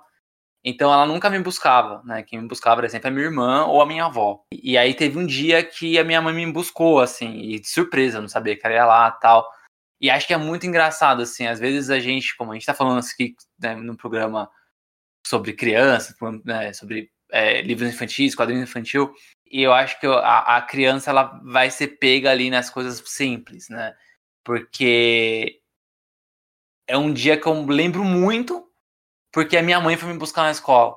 E é muito engraçado, assim, eu lembro de eu levantando da cadeira, lembro de eu vendo ela no portão, eu lembro da cor que tava o céu, porque ela foi me buscar. É, eu, e é muito legal, assim, eu acho que é muito, muito legal a gente lembrar que é, às vezes a gente te, quer até ensinar ou fazer várias coisas, assim, tipo, super complexas para crianças, e o que ela vai curtir vai ser aquele negócio simples que, que vai tocar ela. Né? E aí fica para sempre. Né? E aí, por que até peguei esse exemplo também? Porque eu acho que tanto o Cachinho Crespo quanto o Birimbinha, eles podem chegar ali nas crianças aí com essa simplicidade e ser, a gente está falando de vários, várias situações, algumas coisas de entretenimento, algumas vivências nossas, mas tanto livro, os dois livros de vocês podem ser essa lembrança para alguma criança, né? E isso é muito, isso é muito bacana uma das apoiadoras do Caixinhos Crespo, ela me mandou é, as filhas dela lendo o livro. E eu achei a coisa mais fofinha. Que era tipo a irmã mais velha lendo pra irmã mais nova. Tipo, ai, que fofinho. Tipo, é um. Assim, a minha mãe ela trabalhou muito quando a gente era pequena, sabe? Então a gente cresceu, eu e minha irmã, a gente cresceu meio apoiando uma outra. Assim, minha irmã, três anos mais velha que eu, né? são coisinhas, assim, tipo, que a gente tem de, de irmão. Que quem tem irmão sabe, né? Que ela, quando ela me mandou o vídeo assim, tipo, ai, a mais velha tá lendo pra mais nova. Eu falei, cara, parece, tipo, muito quando eu era pequena e a minha irmã fazia umas coisas pra mim. Tipo, a gente tratava pra caramba, sabe? A gente era mó treteira. Só que em alguns momentos tinha uns momentos fofinhos, assim, tipo, que minha irmã, ai, você é fofinha. E às vezes, tipo, lia pra mim quando eu não estava conseguia ler, eu não sabia ler, alguma coisa assim. E eu, assim, cara, aquilo pra mim foi tipo tudo, sabe? Tipo, ai, que fofo. E as pessoas, ai, as crianças mandando foto das crianças lendo. E eu, tipo. Ah, crianças estão lendo meu livro. Eu não sei lidar com esse tipo de coisa. Tipo, que aconteceu? Aí eu tô, tipo, super emocionada, assim, porque tá muito fofinho. Tipo, a, a interação dos, dos apoiadores mostrando que as crianças estão vendo cachinhos e tá estão compartilhando isso com a gente. Eu recebi de um amigo meu da época de escola. Ele comprou, achei muito legal. Foi colega ali entre os 13 e 16 anos, ele lendo a história pra filha, assim, achei. Achei do balacobaco, assim, pá. Caiu uma lágrima, assim, assim tipo, a gente foi colega, foi porra louca na escola e tal, e agora o cara é pai, eu sou pai, e ele tá lendo o livro ali que a gente escreveu pra filha dela, pá bacana, assim, sensacional. Você teve alguma, John? Alguma, algum, alguém que já leu, assim, e passou? Teve, teve algumas experiências interessantes. Eu acho que a mais, assim, que mais gravou, assim, eu vou falar duas, que é uma mais geral e uma mais específica. Acho que a mais geral, ou mais, mais específica, assim, que chamou a atenção foi que teve uma... Né, esse projeto está sendo, em algumas escolas ele já ele é usado e tal. E, e, era uma outra aula, uma outra disciplina, que era, era português. e te- você era, era matéria mesmo. Você tinha que criar um personagem. Oh, per- perdão, você tinha que desenhar o seu, seu personagem preferido, falar, fazer uma mini biografia dele, falar porque você gosta dele. Aí, tipo, a professora tirou foto, tinha lá Homem-Aranha, Batman, não sei o que, e tinha uma menina escolheu a rosa. Aí eu falei, putz, mano, aí naquele momento lá pra mim foi sensacional, que você vê como aquilo fez, foi importante pra alguém. E dentre esse panteão que a gente tem de heróis que tem lá, 60, 70 anos, ela leu aquilo e por alguma razão ela escolheu, ela quis, ela optou pela rosa, assim. Para mim, eu não tenho essa pretensão de mudar a vida de ninguém, mas fazer parte por um percursinho que eu consegui trazer um grãozinho de areia pra tentar passar alguma coisinha pra alguém, já valeu. Só valeu todo o esforço. Naquele momento, quando aquela criança mandou pra gente aquilo ali, eu falei, pô, sensacional. Já valeu o esforço. E o outro lance que é uma- de uma forma mais geral, assim, é que esse, esse é a, a frase é a mesma que, que a gente costuma receber e pra mim não tem elogio melhor. Que a galera chega e fala, mano, acabei de ler, o barato é incrível. Quando sai o 2? É, tipo, é só isso. É, Pra mim, a medida do sucesso é essa. Quando sai o 2? É, aí a gente, pô, vale qualquer sacrifício, né? Muito bom. Bom, gente, acabou. Oh, Bom episódio gostoso. Muito, mas. Ah, eu- Valeu, eu, hein? Eu quero fazer, eu quero fazer é, um flow ainda. Meu negócio é fazer um podcast flow, porque aí fica com quatro Quatro horas, cinco horas de duração, sabe? É, antes da gente ir embora, passo arroba de todos vocês, todos os contatos, como conseguir o Caixinho Crespo, como conseguir o Biribinha, que quiser tem que chegar. Essa história tem que chegar aí nas, na, na criançada aí. Inclusive, o meu está, já, está, já está comprado. Tá pra chegar agora. Porque Muito agora eu bom. Estou ansiosa. Agora eu vou pegar minha, minha, minha cadeira, sentar na frente de casa e ficar esperando. Os dois, Piribinha e o Ca- Cachorro Crespo. Pra comprar caixinhos, vocês podem comprar no meu, no meu site. Tem o link no meu Instagram, que é re.desenha. Meu Twitter é redesenha, tudo junto, ponto. Aí tem lá o linkzinho. Tem que correr porque tá nas últimas edições já. E compre meu outro livro de história da arte, tá super bonito. Super lindo, super cheiroso. Vai com uma cartelinha de adesivo super fofo. E é um livro de história da arte, assim. Com sereias. Preciso dizer que eu amei a capa. A capa é muito É lindo, né? Muito, muito conceito esse livro das sereias aí, mas muito legal. Minha mãe recebeu junto, ela comprou e veio. Ah, muito legal mesmo. É as, as é, artistas da história, assim, redesenhadas com. Redesenhadas, né? Redesenhadas, assim, tipo sereias, assim, muito louco. Legal. Gostei.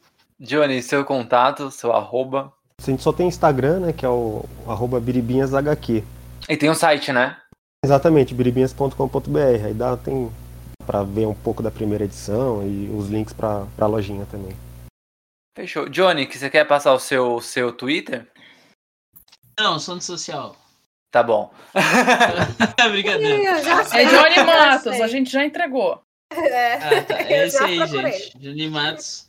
Johnny Matos. Entre em contato, arroba Johnny Matos. O Instagram é arroba prof. Johnny Matos. É, e os livros, por enquanto, estão no site da Rê. Eu e a Rê estamos correndo, tentando descobrir uma maneira né, de conseguir uma editora. Correndo, correndo assim, correndo a gente não tá, não, né?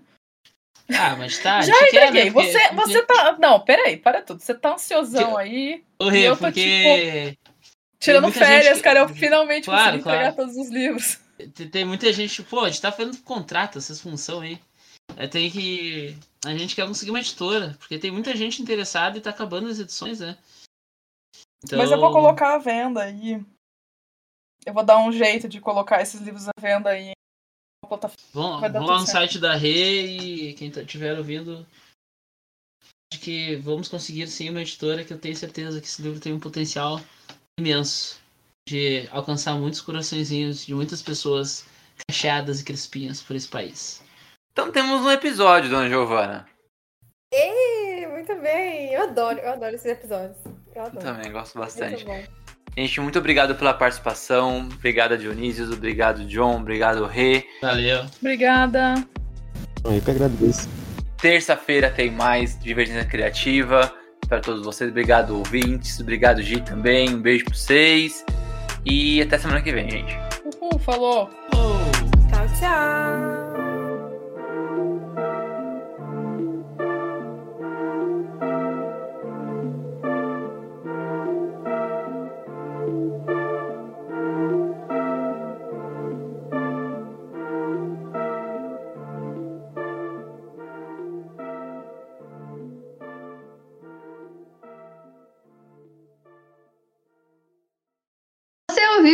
Divergência Criativa. Gostou do episódio? Nos siga nas redes sociais. Apresentadores, arroba Tico underline Pedrosa e paixão.gil. Ilustradoras, arroba anarte.soa com dois N's e arroba itsartv. Podcast, arroba Divergência Criativa. Até a próxima.